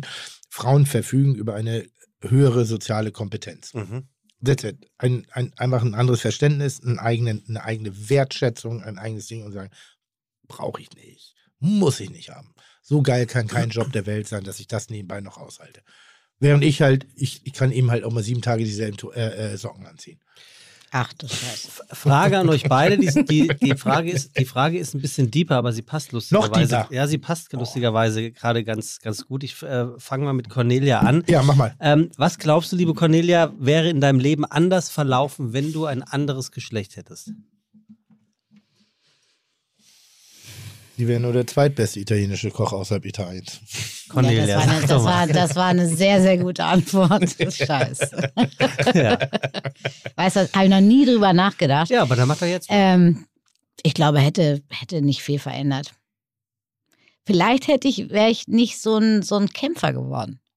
Weil ich musste tatsächlich irgendwie ein paar Sachen, also da musste ich halt meine Frau stehen und, äh, und ich habe immer es durch eine ruhige Art geschafft und durch Qualität zu beweisen, dass ich gut bin. Und äh, mir Ziele gesetzt, die ich erreicht habe. Und auch Herausforderungen angenommen, die, wo ich eigentlich erst hinterher nachgedacht habe und gesagt, oh Scheiße, ich glaube, jetzt hast du dich echt ein bisschen zu weit aus dem Fenster gehängt. Und weil ich vielleicht so, ich meine, damals, das waren 27 Köche bei Heinz und, und ich war klassischerweise neben der Patisseriefrau die einzige weibliche Köchin, die da irgendwie rumsprang. Und ich hätte, glaube ich, ähm, weniger kämpfen müssen und dann wäre es vielleicht auch nicht so gekommen, wie es jetzt ist. Und vom Charakter wärst du so wie heute? Ich glaube, das Frau? ist auch, ich glaube, vom Charakter wäre ich so ein Arschloch geworden wie Tim und das ist so schön, dass ich einfach Schlitzpisserin bin. Gott. So bin ich jetzt verantwortlich fürs Niveau, oder was? Das ist schon, wirklich, Ja, das schon sehr schön. das- wirklich. ich- das ist schon. Hier Das jetzt habe mal ich noch kurz. nie gehört, Schlitzpisserin. Natürlich. Nein, ich habe das noch nie gehört. Echt nicht? Sag doch nicht natürlich, was ich schon gehört Das habe. fiel mir jetzt ganz, ganz schwer. Also ich, Okay. Nee. So, dann mache ich mal den Niveau Schlammtaucher hier gerade irgendwie so. Was ha, ich versuche das Niveau wieder aus dem Dreck Ja, was- rausholen was- nach oben.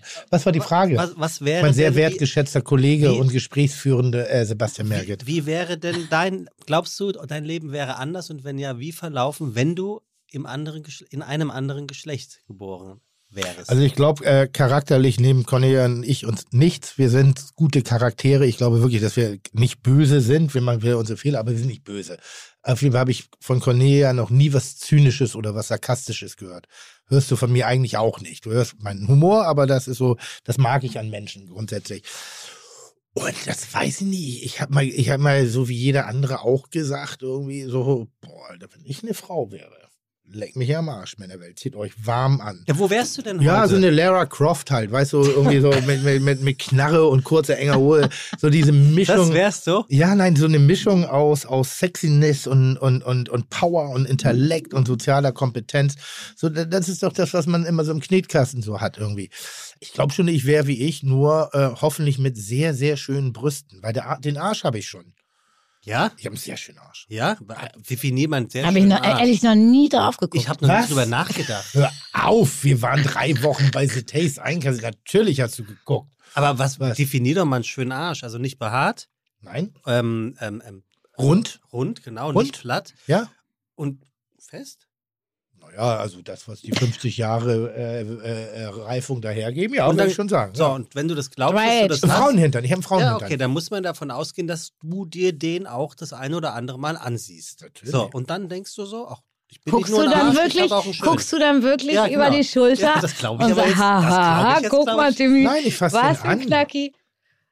Es gibt ja doch dieses El Bandi-Ding, das habe ich auch, so die Hal- Hand halb in die Hose stecken beim Ja, Fernsehen gucken. genau. Aber und der hin Arsch und, ist ja und hinten, hin und also wieder einfach mal so diesen, den, den Hodensack wohlig zu wärmen. Einfach nur so. Jetzt Genau. gar das hat nichts mit, Bef- Nein, das ist nein, einfach nur nein. ein, wohlig. Das Wolltest ist du wie- gerade Befriedigung Ja, sagen? so, das ist so wie Menschen die Hände unter die Achseln stecken oder, oder, oder. Ja. Ich würde auch den, mein Underboob als Frau würde ich den gerne stützen und so ein bisschen da mit dem Daumen gegengehen. Also das ist so. Underboob? Underboob. Da, ja, da wo, wo, die, Rund, wo, die, wo die Rundung ist. Das, das finde ich schön.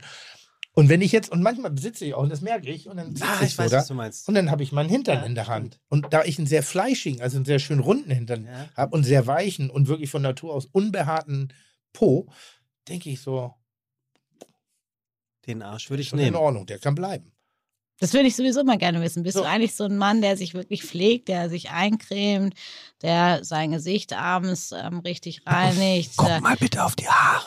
Ich sag mal so, mein Zahnarzt sagt ah, nein, mein Friseur sagt ja. Gut. So. Gut. So, Die Haare sind dir heilig. Haare ne? ist heilig, ja. Ja. Aber Da habe ich auch nicht mehr. Und was machst du mit dem Rest? Ähm, ich versuche den Kontostand zu erweitern. So, Nee, das finde ich aber eine gute Frage eigentlich. Wie, wie, Ja. wie, wie, wie, wie geht denn die Self-Care von, von einem Tim Melzer, also nach dem Aufstehen? Ja, also generell duschen. Ja? So, das Jeden reicht Tag? Auch. Ja, ja. Schon. Wie lang? Aber Socken Also du ja mal sieben Tage, Mal ne? Hümerhot. Also Mhm. mal, Und- mal und dann- eine Minute, mal, okay. mal zehn Minuten. Und dann Duschgel, ja, Shampoo, nein, Conditioner? nein. Also Shampoo ist auch für Haare. Ja, ja, für alles. Was hast du denn für eine Marke? Weiß nicht, da steht Duschgel drauf. Immer wiederkehrend? Du machst Duschgel auch für Haare. Finde ich auch komisch. Ja, ja, wieso das denn? Wenn die deine Haare heilig, ich auch nicht. Ja. Das sind doch dieselben Haare, wie sie auch untenrum wären. Oder am Arsch. War so. Das ist doch das Gleiche. Ja, aber Okay. du könntest ja das Haarshampoo von oben auch für unten nehmen, aber ich würde doch immer. Aber nicht für die Augen. Nein. Nee, also der Duschgel, das reicht. Okay, aber immer dieselbe ke- wiederkehrende Marke. Brauchst du eine bestimmte Marke oder ist Ich habe keine Ahnung. Das Ist ist, egal. abgefüllt im Glas und irgendjemand füllt das immer auf. Ah ja, okay.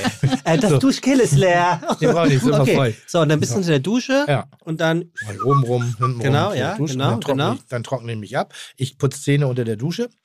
Bin, mach, also mach das keine jetzt- elektrische Zahnbürste. Doch. Doch. Das geht auch. Ja. Ist ja, kein, ist ja keine Steckdose. Das ist ja gut. Ist doch gut. Ich will nur ein Bild kriegen. So. Und äh, äh, so, dann ge- gehe ich aus der Dusche raus, trockne mich ab. Dann wird das Haar das erste Mal gekämmt, weil ich nicht gut stylen kann. Ich kann aber, nicht föhnen. aber schon trockengerubbelt. ein Und schon festiger rein? Ja. Mhm. Dann, weil das ist so, habe ich festgestellt, ist der beste Moment, also wenn sie nass sind, schon mal die Feucht. Vorfrisur. Da muss sie aber leicht antrocknen, damit man das nochmal auskämmen kann. Das, was der Friseur in einem Go macht, mache ich in drei Schritten. Da sind wir jetzt aber schon an einem sehr eitlen Punkt angelangt. Was ja okay Ja, ja, ich, ist. Was ja ich, okay ich bin ist. total eitel. Okay, so. Also ich bin auch in meiner Schlampigkeit total eitel. Aber du bist, wir sind jetzt noch nackt. Du bist noch und Ja. dann kommt Ja. Bodylotion, ja oder nein? So, jetzt, Deo. ist, jetzt, jetzt, jetzt, Parfum. jetzt ist erstmal das Ich glaube, Schöne. Tim ist Deo-Roller-Typ. Jetzt sehe ich auch wieder ohne Spiegel, wo der Penis aus dem Körper kommt. Und dann gucke ich auch manchmal ein bisschen stolz runter und denke dann so, boah, das hast du gut gemacht. Vorher muss ich ja wirklich Wie, frontal. was hast du denn gemacht? na, vorher habe ich ihn erfüllt so. oder frontal im Spiegel gesehen. Jetzt sehe ich ihn wieder. Und zwar, wenn ich an mir Ach runtergucke. so, jetzt So, verstehe ich, weil ja. du, weil du, mhm, ja. So, weil ich ein bisschen abgenommen habe. Ja, Ist, ja. ist ja jetzt hier nun keine, Ja, ja. keine, keine äh, Boa Constrictor. Ja, ja, ja, so. Ja, ja, so. Okay. Dann äh, Parfum? Wo? Hals? Nee, nee, alles. Hier. Ja, ich habe ja nur eins. Ich habe auch kein Deo. Also Ich, ich, wenn ich Deo habe, würde ich Deo benutzen. Ja. Ich vergesse es immer einzukaufen, also baller ich mir das Parfum ein. Das ist Okay. Allure von, von Wissen wir Chanel. Chanel, das wissen wir, genau. So. Und das verbindet sich mit meinen Körpergerüchen zu einer einzigartigen Kombination, die eigentlich nur noch von Vanille Die und habe ich Schokolade wahrgenommen, als ich hier in den Raum Heute, gekommen heute Ja, riechst du nach Zwiebel an den Händen. Ja, hast du nicht gerochen. Nee. Ähm, dann ziehe ich mich an. Dann entscheide ich äh, die Sockenfarbe nach dem Oberteil. Boxershorts oder so ein sexy Slip? Äh, äh, äh, Schießer. Also Oldschool Schießer. Und jetzt gibt es eine neue Serie, die ist sehr schön. Die ist neu, aber ist trotzdem Oldschool und ist, ist cool. Also nicht so ein Pseudo-Style, aber, Aber eng anliegend. automatisch, weil ich ja so einen großen Hintern habe. Ja, Moment, aber deine, deine eine Boxershort würde ja auch an dir nicht eng anliegen. Also es Am ist eine- Hintern schon. Ja. Das ist schon sehr schön. Ja. Okay. Nee, Boxershort mag ich nicht. Die, Nee, mag die, keiner. das, ist ja, das ist so ein bisschen wie bei den alten Männern früher in den 70er Jahren äh, beim, beim Rasenmähen, wenn der Richter Hohensack dann, dann irgendwann so raushängt und die Jeans sich so Unangenehm, wenn man Weißt sich du, doch so- kurz auf den Catcherstuhl Ja, gesetzt ich hat. meine ich mein, ganz ehrlich, wie viele Hodensäcke unserer Nachbarn haben wir früher zu Gesicht bekommen? Krass, oder? Und man musste. Und wir haben und du noch teilweise musstest trotzdem Schuss. immer wieder hingucken. Ja. Erst hast du dich erschrocken. Ja, ja. Komm auf den Schoß von Onkel. Nein! Und ein Hodensack ist nicht schön. So, das müsst ihr heute mal erlauben. Okay. So, was? Und, und, und wenn du, aus dem Bad gehst, dann ist dein Handtuch noch um die Lände oder bist du so ein Naktläufer? Äh, lustigerweise, äh, nee, immer bedeckt. Ja. Aber nicht aus Scham, sondern aus, das hat was Weltmännisches. Ich Das ist einfach angezogen da. Also das ist ja so, ich finde, jetzt im Stand geht das noch, aber wenn der Ding-Dong äh, äh, Wackel, Wackeldackel ist, ist das nicht so geil. So, So, und ein dann, bisschen Respekt auch von dann. Socke zum Oberteil, hast du gesagt, ne? So, dann habe ich äh, Unterhose und dann suche ich die Socken aus, weil ich, also ich habe das Oberteil im Kopf und suche die Farbe der Socken dazu aus. Das ist das Einzige, was sozusagen bei mir Aber du bist abgestimmt doch ist. immer schwarz, Oberteil, ne? Deshalb habe ich auch nur schwarze Ich Socken. hab dich aber schon im Ich wollte das jetzt mal gesehen. so ein ja, aber dann ist auch irgendwas wiederholt sich. Irgendwo ist Pink nochmal zu sehen. Ah, ja. Entweder im Turnschuh oder in der Helligkeit des Hemdes, was ich zu meinem schwarzen Aber hast du diesen farbigen Socken jetzt endlich abgewöhnt? Oder ist, kommt der ab und an noch raus? Ist ja mal, wir haben Frau Polette zu Gast. Können wir Ja, ernsthaft ja, was aber anderes sie hat ja auch gefragt. Ich- sie wollte Ja, das ja ich schon das Also ich, ich mach's kurz, dann ziehe ich mich an, ähm, dann gehe ich ins Bad, mache äh, die zweite Ebene äh, Haarstruktur rein, in der Hoffnung, dass es dann auch hält. Ah. Und, äh, und dann kurz bevor ich rausgehe, einen letzten Blick aufs Haar und dann gehe ich raus. So, und Also du setzt keinen Föhn an. Nur zwei, zwei Die Föhn Gänge. ist bei mir, ich bin ja wie Monchichi, ich habe Wirbel bis zum geht nicht mehr. Und wenn dann nicht jemand wirklich so mit, diesem, mit dieser Spitze vom Föhn, blase ich das Ding hoch und sehe halt aus wie so ein Kaktus. Und hättest du das jetzt so gedacht, Cornelia? Also ich bin genau für 18 Minuten eitel. Siehste, lass doch Cornelia sprechen. Ja, ich habe es mir tatsächlich ein bisschen so vorgestellt. Was ich gerade übrigens sehr positiv fand, Deo benutze ich nicht, weil ich immer vergesse, es einzukaufen. Heißt, es ist nicht so ein Typ, der seiner Frau sagt, sag mal, wieso hast du mir schon wieder kein Deo mitgebracht? Nee, nee, das mache ich alles selber. Ja, Nee, Tim geht selbst einkaufen und wie wir in einer letzten Folge gehört haben, fragt dann irgendeinen Fremden in dem Supermarkt, der in der Kasse steht, können Sie mir Geld leihen, weil ich habe mein Geld vergessen. Der hat sich angeboten. Der hat sich angeboten. Das wird auch immer schlimmer. Äh, nee, das finde ich, also, das, da sind immer so alle Leute so irritiert. Aber ich finde, das, machst du das nicht? Ich kaufe auch alles selber ein, ja klar. Also es gibt so zwei Und Sachen. dein Mann warum, auch? Warum Ja, also der ist auch übrigens sehr eitel mit seinen Haaren und der kauft selber seine ganze Haarpflege, festiger Haarspray-Geschichten selber. Aber so wie der Mann von Poletto würde ich im Alter auch gerne sein. Vom Aussehen her? Der hat einen guten Style, der ist nicht drüber, nicht drunter. Der, Der hat einen guten Style bekommen mit mir. Ist das so? ich ja. wär- ich ja, ich werde nie vergessen, unser erstes offizielles gemeinsames Weggehen Ja. und Menschentreffen war der 50. Geburtstag von unserem Freund Christian, mit dem wir auch Ja. schon mal zusammensaßen. Und Rüdiger kam in einem kackbraunen Anzug. Da sind wir wieder bei ich ganz- wusste, dass die Farbe braun eine Rolle spielt. mit diesen ganz schlimmen, die, ich nenne die immer Vertreterschuhe, die so vorne so gerade abgeschnitten sind. Und ich, ich glaube, ich war einfach so das waren die verliebt. Schaffnerschuhe von der Deutschen Bahn. Ja, klar. Der, der, das ist übrigens sein Spitzname, ne? Was? Also in der ganzen Familie. Schaffner. Wenn meine Mutter Ja, ja. anruft, sagt meine Mutter, sag mal, und wie geht's im Oberschaffner? Alles gut. Weil ich, das war ja tatsächlich so, ich habe Rüdiger kennengelernt und Bei der dann Fahrkartenkontrolle. Nein, nein, nein, nein. Das war in so einer kleinen Talkrunde, nicht so, nicht so wichtig. Aber ich, ich musste das dann ja irgendwann, nachdem ich ihn ähm, das erste, zweite, dritte Mal getroffen habe, das, musste ich das ja auch Menschen erzählen, Freunden, Familie. Und dann habe ich gesagt, du, ist total witzig, aber ihr hättet es nicht geglaubt, aber äh, ich habe da echt einen ganz guten Typen kennengelernt. Und dann kommt bei meiner Familie immer ganz schnell, und ist er auch Koch? Und dann habe ich gesagt, nee, ähm, Oberschaffner. Und alle so, wie? Ein Schaffner? Dann habe ich gesagt, ja, ein Oberschaffner aber. Das Also ich hätte ihn auch genommen, wer sich äh, jetzt zu spät eingeschaltet hat, dem und das sei ist, gesagt, das ist ja auch ganz süß, wenn man sich so, wenn man dem anderen so gefallen möchte. Und ähm, ich war einfach so verliebt, dass der braune Anzug an mir vorbeiging. War mir egal. Aber Aber ich ich, Christian auch kenne, weiß ich, dass er modisch da äh, äh, nicht unmittelbar in Konkurrenz getreten ist, weil Christian jetzt auch nicht mehr das sicherste das, das stimmt Zumindest allerdings. was die das Musterung stimmt. seiner Hemden angeht. Aber der erste Besuch bei meinen Eltern, das war wirklich ein bisschen äh, äh, peinlich. Da hatte er sich so eine Jeans gekauft, mit, die so angeritzt war, mit so einem Hauch von Löff, äh, Löchern und ähm, einem Quietsch, also DB-roten Pullover. Und meine Eltern wussten bis dahin nicht, dass es Rüdiger ist, sondern dachten immer noch, ich bringe jetzt den Oberschaffner und mussten natürlich riesig lachen und dachten so, ja, okay, jetzt hat er aber versucht, sich mal auf jung zu machen. aber ich habe jetzt mal eine Frage. Also er war ja zu dem damaligen Zeitpunkt äh, der deutsche Bahnchef. Ja. Ähm, ist er da mit Personenschutz gekommen? Ja, tatsächlich. Also das war unser erstes Date, werde ich nie vergessen. Ähm, ich war, lief so aufgeregt bei mir im Restaurant rum. Er wollte zu mir zum Essen kommen. Also es war ja erstmal ja das, das erste Mal. Und plötzlich lief da immer so ein total skurriler Typ auf und ab und hat Tim war auch da. Äh, das war nicht Tim, aber ungefähr die gleiche äh, Konstitution. Und äh, hab ich so, hä, was ist das für ein Typ? Irgend so ein Stalker oder so. Und dann fuhr wirklich eine gepanzerte Limousine vor und da stieg Rüdiger aus. Und dann habe ich gesagt, das glaube ich ja gar nicht, der ist doch nur Oberschaffner. Wieso hat er denn Sicherheit? Aber man muss das einfach verstehen. Das war die Hochzeit von Stuttgart 21. Und äh, das hat natürlich eine große Rolle gespielt. Und da ist sehr, sehr viel, sehr Ernsthaftes gewesen und deswegen auch der Personenschutz. Also das ist der einzige private Einblick, den ich gerne da zum Besten geben würde. Äh, Ich, ich hatte auch die Gelegenheit, mich ja mit Rüdiger ein, zwei Mal zu unterhalten. Die Menschen machen sich wahnsinnig viele Gedanken. Also ob man immer derselben Meinung ist, ist eine andere, aber, aber wirklich, da ist nichts, auch, auch da war nichts Zynisches, da war Hm. nichts Böses, da war nichts, sondern man, man hat sich Gedanken gemacht darum, warum das eine gute Entscheidung ist. Und ähm, das, das ist eigentlich auch schon alles dazu Mhm. um da mal den Druck rauszunehmen, ne? weil das musst du dir vorstellen, gepanzerte Limousine, das bedeutet, dass du im Alltag Angst um dein Leben hast. Ja, genau. Ich hatte mal eine sehr eine, eine, also ähnliche skurrile Situation, nur sehr viel lustiger. Ich war halt voll in der Kneipe auf dem Kiez. Ähm, und es gibt manchmal gute Abende, da kann ich das normal machen. Und dann gibt es Abende, da sammeln sich Menschen um mich drumherum und auch nicht immer angenehm. Und da hat der Barbesitzer jemanden hingestellt und hat sozusagen dafür gesorgt, dass ich 50 Zentimeter Luft hatte. So, halt immer ein bisschen unauffällig.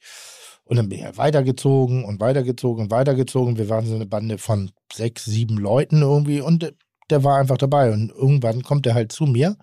Also da waren wir noch in einer anderen Bar, oder Kneipe und äh, bumsvoll der Laden. Und ich gehe auf Klo, richtig voll. Und während ich da äh, am Pinkeln bin, wird die Toilette halt leerer und leerer und es kommt keiner mehr rein. Und dann hat er kurz mal die Tür dieser Toilette sozusagen hat verändert, dass da Leute reinkamen, fand ich schon re relativ albern. Aber irgendwann kommt er zu mir und sagt dann irgendwie so, du, ich würde jetzt Feierabend machen, ich muss gleich wieder früh raus.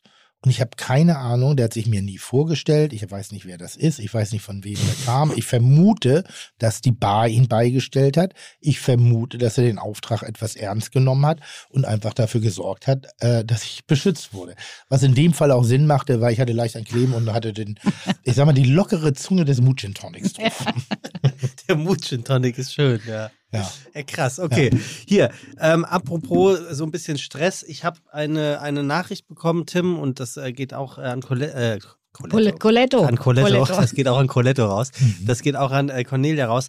Ähm, und zwar von einer ähm, Gastronomin aus Hamburg. Da geht es um die Problematik, dass ähm, ähm, ja, Kiezwirte hier in Hamburg teilweise ihre Außenflächen, die eigentlich Parkplätze sind und durch Corona ja äh, kurzzeitig oder langzeitig als äh, äh, Sitz oder gastronomische Plätze freigegeben worden sind, ähm, nicht mehr bekommen. So. Und die Frage und die Bitte, ob wir mal darüber reden können, ähm, was vor allem Tim natürlich, ähm, weil sie wusste ja zu dem Zeitpunkt nicht, wer hier der Gast ist. Naja, was, was ihr Gastronom davon haltet, dass der Senat ganz offensichtlich diese Flächen nicht freigibt. So, Cornelia, sag doch mal.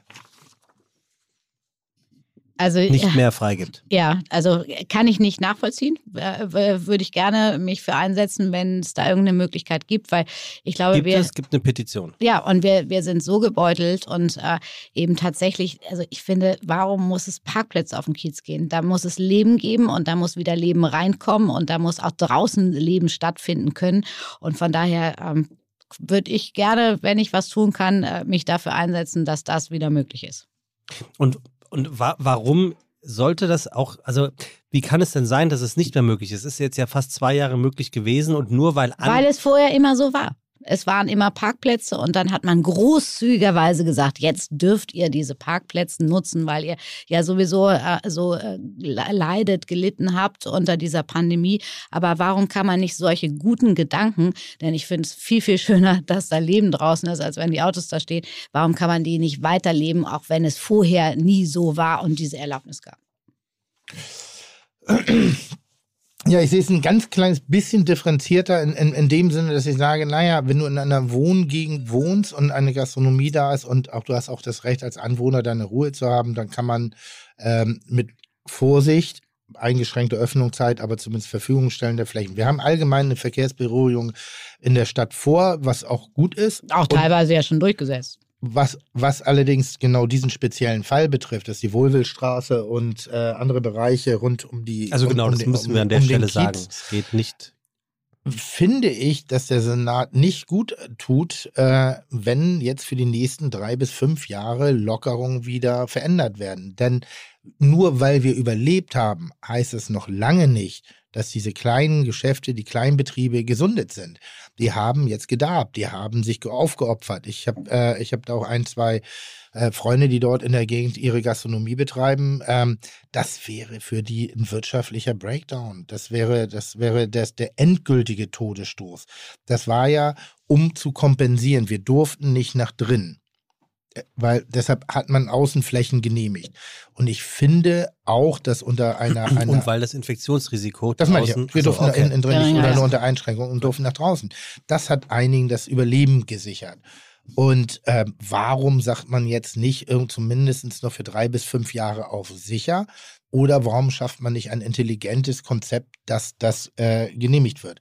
Parkplätze spielt keine große Rolle. Also wer damit kommt, der soll sagen, ganz ehrlich, da werden Ich bin gerade alle total Parkplätze bei abgebaut. dir, wenn es um die Zeiten geht. So, also das, sagt- das kann ich sehr gut nachvollziehen, wenn man als Anwohner sagt, so was, wenn die jetzt jede Nacht da Party machen. Aber wenn du sagst, so wie es oft bei den Terrassen ist, äh, um 22 Uhr muss dann da draußen auch Schluss sein, dann finde ich, äh, könnte man wunderbar die Parkplätze wieder austauschen. Es geht ja, und wir haben, wir lieben doch das Lebensgefühl. Also die Menschen, die dieses Lebensgefühl lieben. Und jemand, der zumindest freiwillig auf den Kiez zieht oder rund um den Kiez zieht, der weiß, dass da ein gewisses Leben stattfindet. Also wird er das in Kauf nehmen, billig in Kauf nehmen. Und lieber, und ich bin nun jemand, der auch immer händeringend nach Parkplätzen sucht, muss ich auch se- selber gestehen, ähm, aber lieber räume ich meinen Parkplatz und lasse dort andere Leute sitzen und eine gute Zeit haben unter, unter, unter, unter schönen Bedingungen wie Essen, Trinken, Kommunikation als alles andere. Ähm, ich persönlich halte es für eine unfassbar dumme Idee, das jetzt wieder abzuschaffen, insbesondere für die Gastronomen, die jetzt so lange gedarbt haben. Und nochmal, wir befinden uns unter Sperrstunde. Das bedeutet, viele der, viele der Kneipen können auch nachts gerade Ja, keinen klar. Umsatz machen. Und du kannst sagen, natürlich kannst du ja bis 11 Uhr, aber um 8 Uhr gehst du nicht so saufen wie um 1 Uhr. Mhm. So, dass das dann nicht mehr auf der Straße stattfinden muss, bin ich auch der Meinung, weil auch da, das gehört dazu. Wir haben nun mal eben auch einen Anspruch an unser Wohnviertel. Und ähm, wenn das zu viel wird, kann das auch, ich sag mal, familienverdrängt äh, funktionieren. Sollte offen und, und, und konstruktiv darüber diskutiert werden, wie man den besten Weg findet. Ich finde, die Wohlwillstraße ist sowieso eine Straße, die verkehrsberuhigt werden könnte. Da kotzen wahrscheinlich gerade einige im Strahl. Aber das ist eine Durchgangsstraße, eine Kommunikationsstraße. Und wenn Leute sich dazu entscheiden, zu Fuß und mit dem Fahrrad unterwegs zu sein, dann gibt es noch andere Straßen, um irgendwie dort in dem Gebiet wohin zu kommen. Ja. Also nur um das mal für diejenigen, die es nicht wissen, die Wohlwildstraße ist äh, in der Ecke von St. Pauli eine Straße, die viele Restaurants hat, viele Bars hat, viele Weinbars hat, wo einfach das Leben tatsächlich pulsiert und auch schön ist. Vor allem junge, kreative. Und es ist nicht assi oder so, es ist jetzt nicht irgendwie die, die, der Saufkiez, sondern es ist schon teilweise an der einen oder anderen Stelle, man nennt es ja auch die Hebelallee, äh, etwas, etwas Es, es ist eine Mischung, ist ein bisschen Cornern, ist ein bisschen das. Genau. das sind grundsätzlich kleine Inhaber, betriebene äh, Unternehmungen und äh, jedem, der, der gerade ähm, im kämpft und macht und tut, sollte das auch gewährleistet werden. Aber Ich meine, warum sieht das haben wir der das nicht Senat alle? Nicht? Aber warum sieht das der Senat? Also warum sitzt nicht irgendjemand von der Stadt Hamburg da in dem Plenarsaal oder wo auch immer und sagt, ey Leute, so geht's aber nicht. Die Gastronomen, Gastronominnen brauchen diesen und guess what? Wir als Stadt, als touristischer Magnet übrigens auch. Das, also so, warum? Du, die, die, die, können sich überhaupt nicht in unsere Situation hineinversetzen. Das äh, fängt schon damit an, dass sie gar nicht über 22 Uhr noch nachdenken. Also das ist einfach Gastronomie, ist ja irgendwie ein bisschen nett essen gehen und dann gibt's die Bars und die Clubs und die sind im Moment sowieso ähm, ganz, ganz schwierig. Dann haben sie die Außengastronomie aufgemacht, jetzt wollen sie sie wieder äh, verbieten. Die, die können sich nicht in unsere Situation hineinversetzen. Und ich glaube auch, sie können nicht kommunizieren. Ich finde ja immer, wenn man redet, kann man ganz viel erreichen und man kann ja auch mit Anwohnern ähm, ein Commitment treffen. Also das äh, gibt ja ganz, ganz viele Möglichkeiten, die man denken kann, wenn man eben tatsächlich mit sich mal zusammensetzt. Also ich, ich, ich sehe immer so die Stigmatisierung von, von der, vom Kiez als auch von der Schanze. Äh, hat mich schon immer genervt. Es ist halt eine einfache Opfergruppe. Es sind vermeintlich junge Leute. Es sind nicht immer die edelsten aller Bars und Restaurants und Clubs. Und äh, da kann man ja mal ein Exempel statuieren. Denn wir hatten das in Hamburg in der, in der, in der, in der Hochphase der, der ähm, na, Pandemie. Sperrstunden, dass wir auf dem Kiez um oder hier auch in der Schanze um 11 Uhr zumachen mussten, Bewirtungsverbot hatten, du aber rund um die Alster Richtung Winter, da durftest du Vollgas geben. Da durftest du bis nachts um 2, Und 3 Uhr. Alkoholverbot gibt es immer dann- noch übrigens. Ja. Das ist ja wirklich absurd. Es gibt immer noch Alkoholverbot. Also Ja. zwischen 0 und 14 Uhr darfst Ja. du keinen Alkohol Ja, trinken. was natürlich in der Bar keinen Sinn macht. Nein. Also, weil ich sag mal, sicherlich ist es Saftbegleitung inzwischen ein Trend, den wir alle sehr wertschätzen wissen, aber Nein. ich gehe jetzt nicht abends um 11 los irgendwie und sage dann, ich hätte gerne mal die Saftbegleitung, bitte. Machen Zu dem Essen darfst du nicht mehr servieren. Nee, ich halte das für dumm. Ich glaube einfach, die, die, die, da, da ist Politik oft weltfremd. Es ist sicherlich schwierig, ein allgemeingültiges Gesetz oder Gesetzgebung zu finden. Auf der anderen Seite haben sie es jetzt geschafft, auch das allgemeingültige Gesetz in bestimmten Bereichen auszuhebeln. Und warum kann man das Ganze nicht auch mal ansetzen, um dort einen Vorteil wieder zu schaffen? Mhm. Und äh, ich sag mal so, der, der, der, Kiez wird hoffentlich in den nächsten 50 Jahren kein Naherholungsgebiet. Er Weil, weil, weil es prägt Ja, ist, unsere weißt du, Kultur, das es ist so prägt die- unsere mein Stadt. Totaler Hassspruch. Das haben wir immer so gemacht. Warum kann man nicht genau, wenn man solche neuen Herausforderungen hatte und es mal geändert hat, einfach tatsächlich mal drüber nachdenken, wie man es vielleicht schöner, besser also wir, kann? wir, So. werden viel Arbeit noch danach haben und ähm, das war, ist, ist ärgerlich. Vielleicht liegt es auch daran, dass jetzt gerade kein Wahlkampf ist. Ähm, Wahlkampf immer, lässt Ja. immer etwas großzügiger sein in bestimmten Klar. Bereichen. Auch da darf man jetzt nicht ganz, ganz un. Aber vielleicht denken sie auch gar nicht drüber nach und sind einfach nur in ihrem Ordnungs-, Verordnungs- und Ordnungswahn, was auch immer da der Gedanke ist. Aber grundsätzlich würde ich sagen, es ist nicht immer die Politik, manchmal sind es auch die Behörden. Die Behörden sind jetzt ich sag mal, eher regulierend tätig. Das heißt, die sind es gewohnt, Vorschriften und äh, Dinge zu entwickeln. Das ist deren Job und vielleicht äh, wissen, kennen die dann manchmal ihre Grenzen nicht. Oder sollten Aber du kannst natürlich auch sagen, die sind natürlich auch an ihre Grenzen gekommen.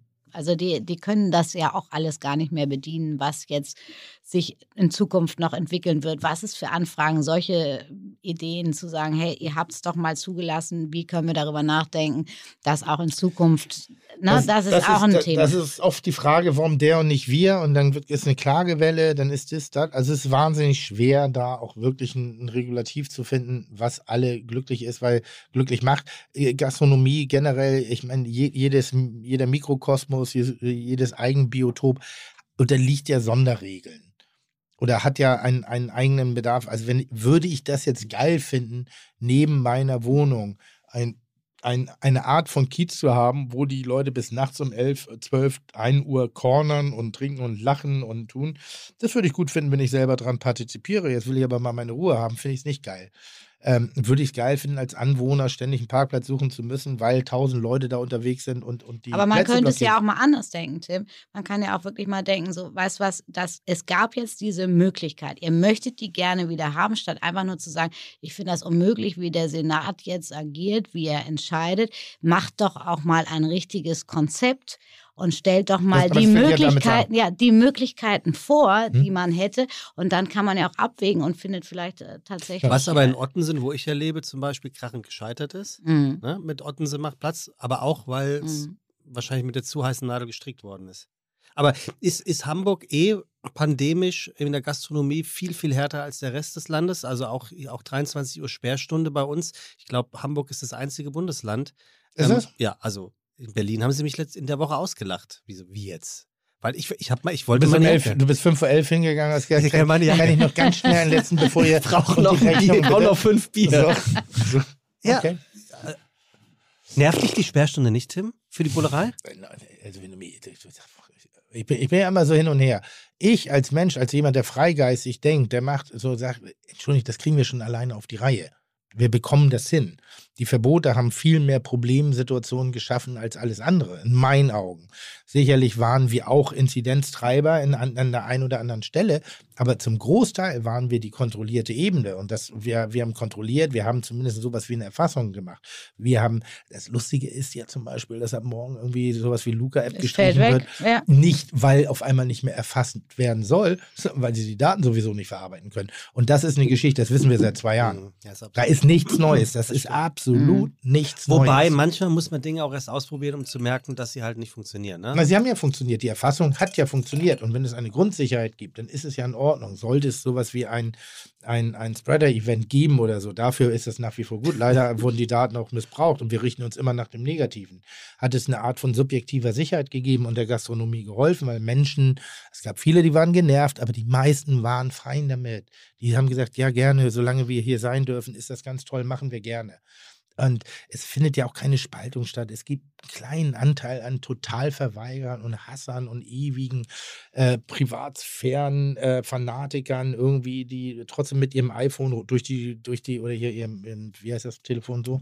iPhone? Ja, aber Smartphone? Das, Smartphone durch die Gegend laufen, irgendwie so. Das, das ist, ist aber es hat uns doch auch allen ein, eine Form von Sicherheit gegeben, sodass wir auch Bereitschaft gezeigt haben, auszugehen. Also das ist ein Schutz, es ist eine Forderung, es ist ein Dis, ein, aber nochmal, das, da geht es jetzt ja an die Öffnung der Neuzeit. Mhm. Und wir haben wieder gerade wirklich blöde drei bis vier Monate hinter uns, wenn wir durch sind mit der nächsten Welle. Und wir werden nächstes Jahr wieder in eine Welle reinkommen, wenn wir bis dahin nicht wirklich das komplett endlich geschafft haben. Also wer sagt denn, dass wir nicht nochmal einen Mutanten haben, wo die ganze Omikron-Welle nicht ist? Mit Omikron hat auch keiner gerechnet, dass sich das so verhält wie jetzt. Ja, aber da das hieß ist ja auch Omikron-Welle tausendmal ansteckender und alle, oh Gott, oh Gott, jetzt sind wir, jetzt sind wir richtig am Arsch. Ja, aber das ist ja auch, wenn du die Gastronomin siehst, die sucht ja auch irgendwie einen Anker, die guckt in die Zukunft. Wie geht es denn weiter, wenn eben tatsächlich die Wettersituation es wieder zulässt, die Leute sich auch viel sicherer fühlen, draußen zu sitzen? Und wie kann ich das irgendwie hinkriegen, um vielleicht das zu kompensieren, was ich jetzt leider die letzten Monate eben nicht leisten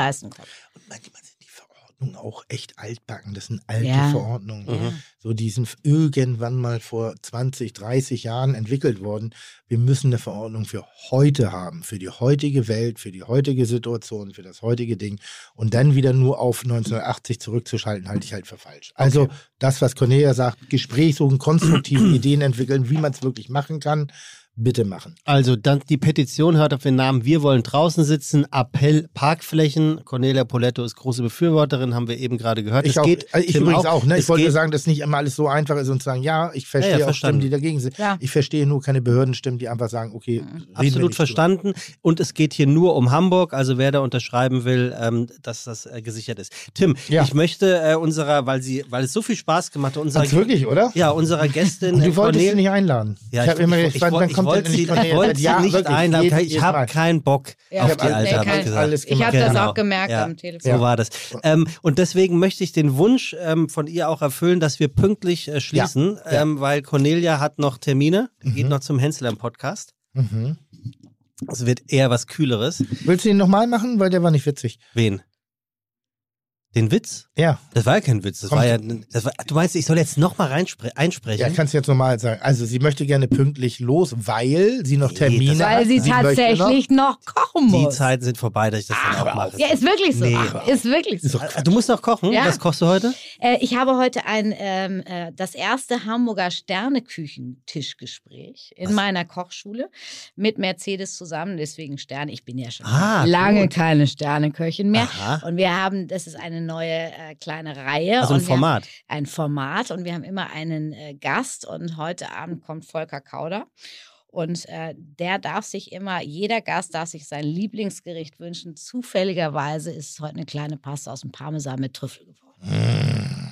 Und warum bin ich nicht eingeladen? Vielleicht, Ähm, wenn weil- bei Erfolg kommst Weil du. du ja selber so gut Italienisch kochen kannst und dir die selber machen kannst. Ja, aber passt aus dem Parmesanleid. Es ist so oldschool und das Wäre das was für die Bullerei? Habe ich, Ich schon mal ja, gefragt. doch, die ganze Zeit. Ich feiere das. Also ich liebe solche Sachen. Und äh, man muss es ein bisschen können. Es sind nicht einfach nur Nudeln durch den Käseleib äh, ballern, sondern da gehört auch ein bisschen was drumherum. Aber äh, ein, ein Konzept, was ich mal in L.A. gesehen habe, ein Käseladen. Käseladen, bumsvoll. Ich bin da durch die Straßen gelaufen, habe irgendwas zu, äh, zu essen gesucht. Äh, viele Tische eng beieinander, eine Bar, riesengroß, nur mit Käse, voll mit Käse. Und das Einzige, was du da essen konntest, war Pasta aus dem Parmesanleib oder Pasta aus dem Pecorino-Leib. Unterschiedliche Reifegrade und dann konntest du, wenn du dicke Hose machst, noch Trüffel drüber machen. Aber was. Und das war so geil, weil dieses Inszenieren von Pasta und Dampfen, dann dieses äh, kurz anbrennen, ein bisschen abkratzen, da durchziehen, dann die Nudeln Ja. da durchziehen, auf den Teller zu machen. Oh, das war geil. aber was meinst du denn damit? Da gehört noch ein bisschen was mehr dazu. Es ist ein ausgehöhlter Parmesanleib, es ist fertig gekochte Pasta, die kommt da rein und du drehst es durch. Du brauchst ja trotzdem schon mal einen, einen Träger für die Pasta. Du kannst ja nicht einfach die Pasta aus dem Salzwasser nehmen, in den Parmesan, den du vielleicht auch ein bisschen angekratzt hast, geben und durchschwenken, dann schmeckt es noch nicht. Mhm. Also wir haben, das Rezept möchte ich jetzt nicht verraten, weil sonst äh, wird Tim das in seinem nächsten Kochbuch oder auch in der Bullerei äh, einsetzen. Man kann es in meinem Kochbuch nachlesen. Weißt du, was ich richtig. Schon schön. Weißt du- aber so langsam erkenne ich den, den Teufel im Detail. Den Merkst du, ja, so- so das ist immer so- langsam erkenne ich ihn. Das ist, so- das ist so wirklich so. Ich meine, wir haben, den, wir haben beide denselben, also wir haben beide denselben Metzger. Ne?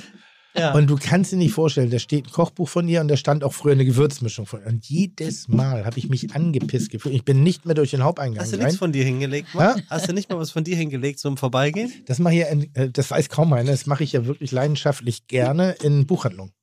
Ah, das finde ich schön. Dass ich so, ich gucke, Gehst ich mit zwei da- Kochbüchern raus, Nee, rein nee, und nee, mit ich, einem raus. Nein, ich suche meine und stelle die vor Ach anderen so. Leuten, die ich nicht leiden kann.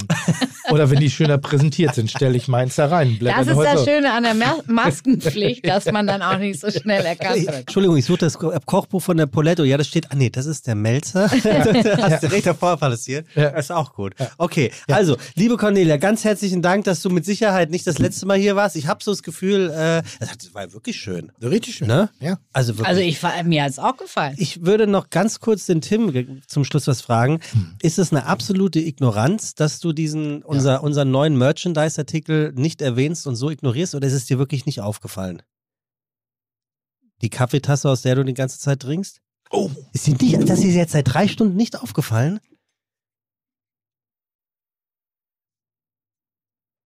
ah, das ist gefährlich. Kaffeetassen hat ja sowas wie diese Gumo. Ja, natürlich. Gumo Also- übrigens. Aber ist da Humor drin oder, oder ist das ernst gemeint? Wie, was? Also verkaufen wir das jetzt? Ja, ja, das wird Aber verkauft. schon lustig noch. Nein, das ist, das ist der, das ist der, das ist unser Kaffeebecher. Ja, aber weil, äh, du bist so ein. Du bist. Wieso ich? Wer sagt denn überhaupt, dass ich was damit so, zu tun du habe? bist so ein eitler. Digga, als ob hier irgendwas per Zufall. Sekunde, zweite Kannst, Frage. fällt dir das auf? Äh, Nee, fällt dir was auf? Conny, nimm mal bitte die Kaffeetasse in die Hand und trink Kaffee draus. Ach so, nee, damit habe ich nichts zu tun. Schwöre ich, damit habe ich nichts zu tun. Wie, Äh, nee, natürlich. Der, Was? Doch, doch, aber wie, viel, wie, viel, wie viel Prozent Mhm. Rechtshänder Mhm. gibt es in Deutschland? Ich würde sagen 80, 20, 70, 30. Also, ja. Der Henkel ist auf der rechten Tasse. Das heißt, wenn ich meinen Kaffeebecher von Fiete Gastro in die. Hand nehme, Das stimmt. da steht, dann ist ein Bild von dir drauf. Man sieht mich nicht mal.